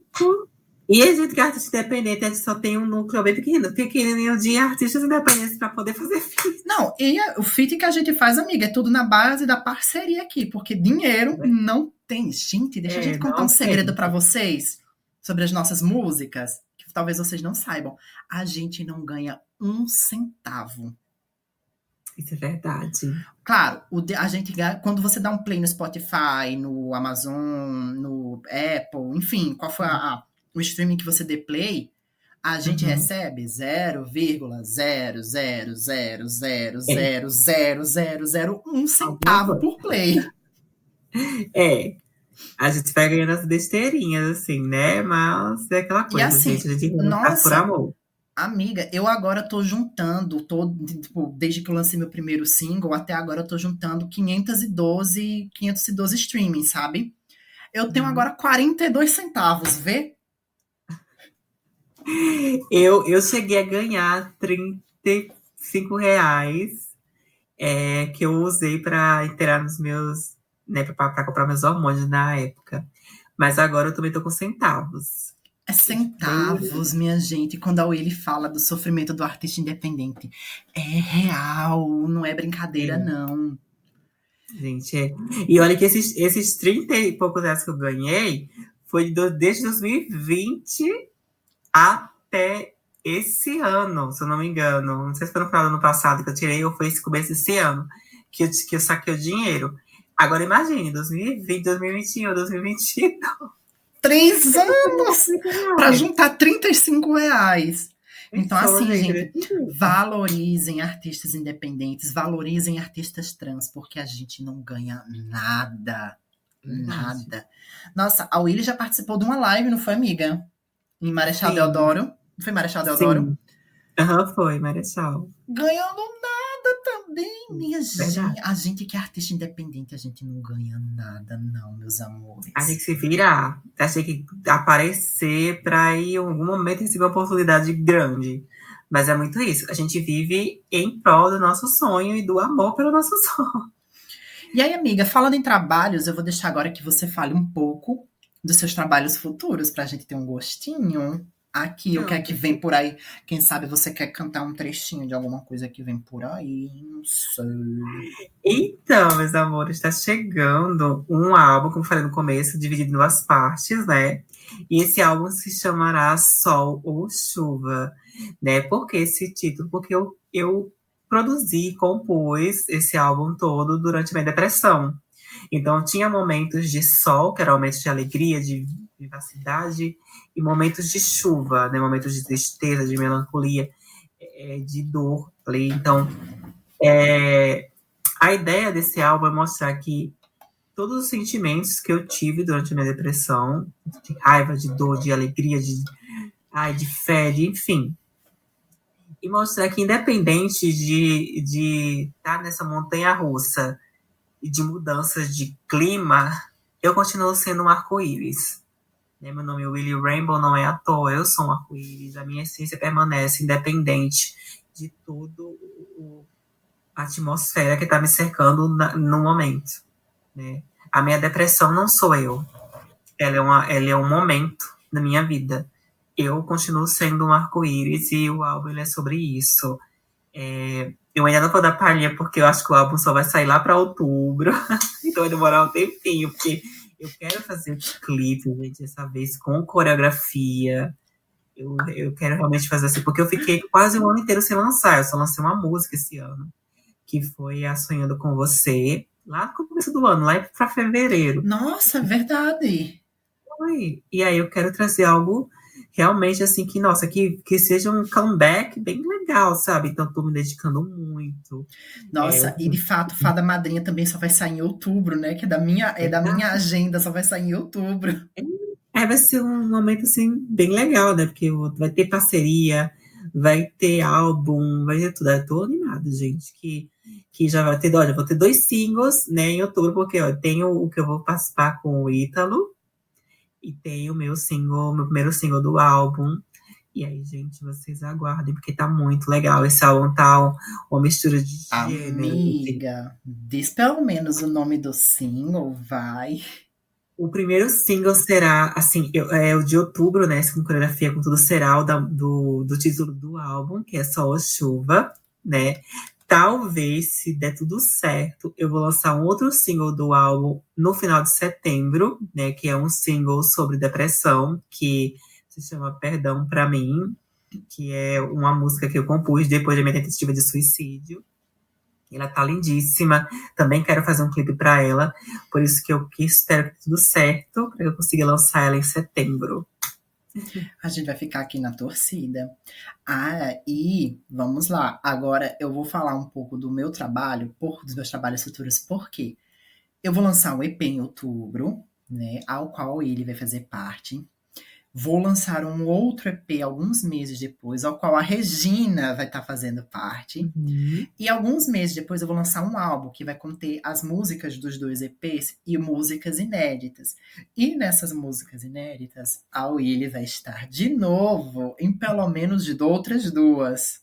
Dando close de tcheca, tá vendo, gente? Desse, desse jeito. Aí o povo diz, ah, Ítalo, você vai ter no seu álbum três parcerias com a Willy. Eu digo, vou. Vai me impedir? Não vai. Porque quem tá produzindo sou eu. Querida, fazer o quê? É que nem a gente aqui quando você vê, amiga. Quem é você, bicha? É. E aí, bicha, era assim direto, a gente fazia isso. Eu chegava no trabalho e falava, e aí, bicha? Quem é você? Quem é você, bicha? Isso não é caldeirão. Mas é isso. Mi... Ó, gente, eu já conheço desses dois singles que a Willy vai lançar. Perdão pra mim, eu já conheço, porque ela me apresentou na ocasião, né, a música. Gente, tá lindíssima. Vamos fazer corrente de oração, corrente de boas energias e boas vibrações, para que ela consiga lançar logo esses dois singles. Que setembro já tá aí na porta, né? Tá Verdade, tá viu? Então vamos fazer aquela corrente bem forte para que a Willy lance logo esses álbuns. E, gente, se vocês não conhecem o trabalho da Willy, amiga, agora eu quero que você dê uma palhinha de alguma música sua que você já lançou, por favor. O Ai, espaço tá é bom. seu. É, eu, eu vou. Ai, deixa eu pensar agora, fiquei tipo assim, ai, acho que vou cantar acho que eu vou cantar com, é, é, Me Toque com Amor, porque eu acho que é a música que, que a minha galera adora, né? Tipo, pá, assim, me toca. Cantar o refrão, trechinho. Cante. Se tu quiser me tocar, então me toque com amor e me ame com ódio, que eu gosto. Me toque mesmo com ódio, amor. Se ainda quer me provar, então me toque com amor e me ame com ódio que eu gosto. Gente do céu! Eu não imaginei que ia pagar peitinho. Amiga, relaxa, na edição eu vou borrar, tá? Tudo certo, amigo, porque é misericórdia.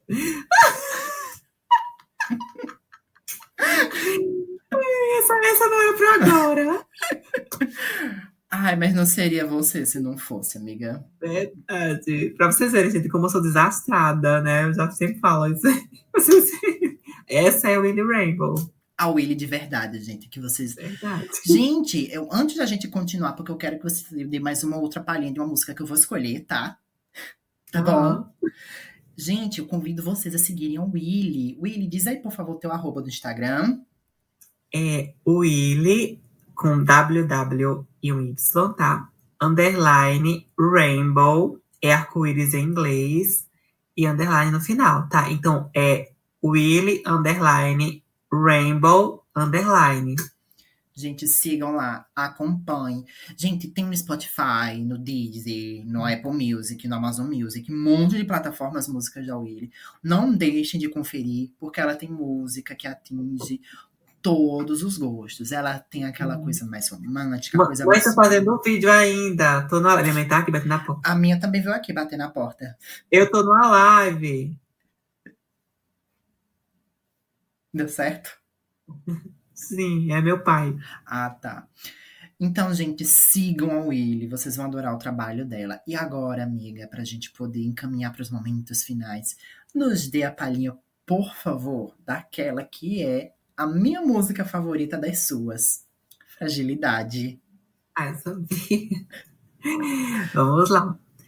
Deus, eu tô tendo que outra barra enfrentar e eu, que sempre fui guerreira, pensei em me entregar. Tô sorrindo quando a minha alma pensa em gritar e não vejo saída, ninguém pra me salvar. Não consigo ver como a fragilidade vai me provar que sou forte. Que eu vou superar, ver como a fragilidade vai me provar que sou forte, sou forte, sei. Uh!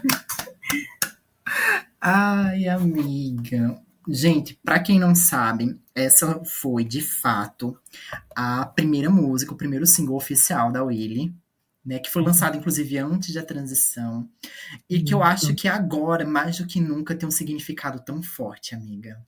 É verdade.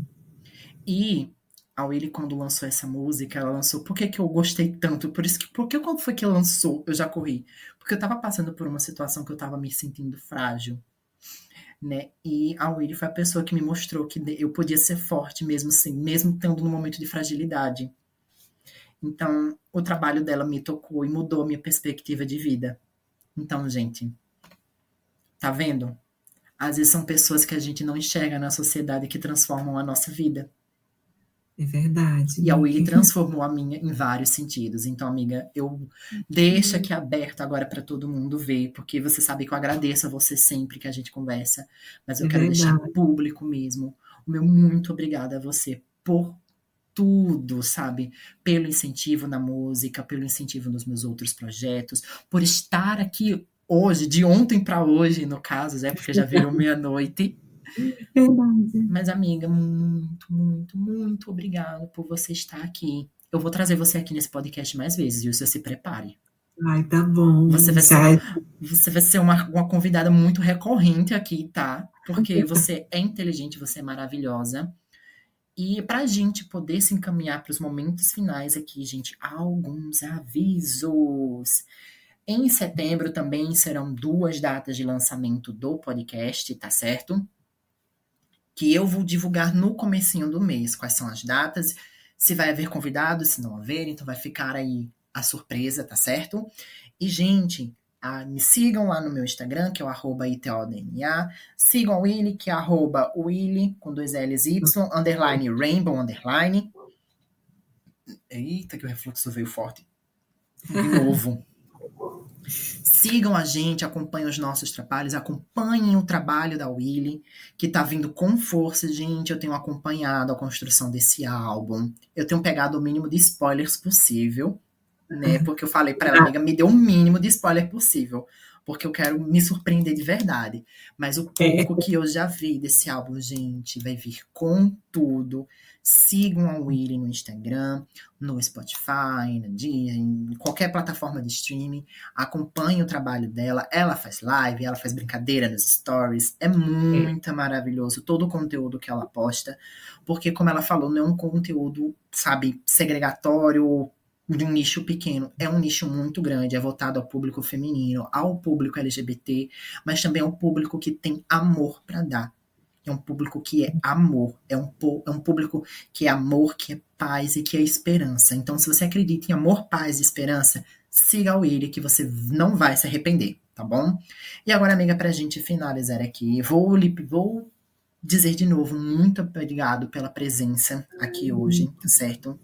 Você está sendo a convidada mais que especial aqui. Eu acho que eu precisava trazer você aqui para esclarecer muita coisa, né? Depois daquele episódio com a Flávia, que a Flávia foi maravilhosa. Verdade, eu adorei.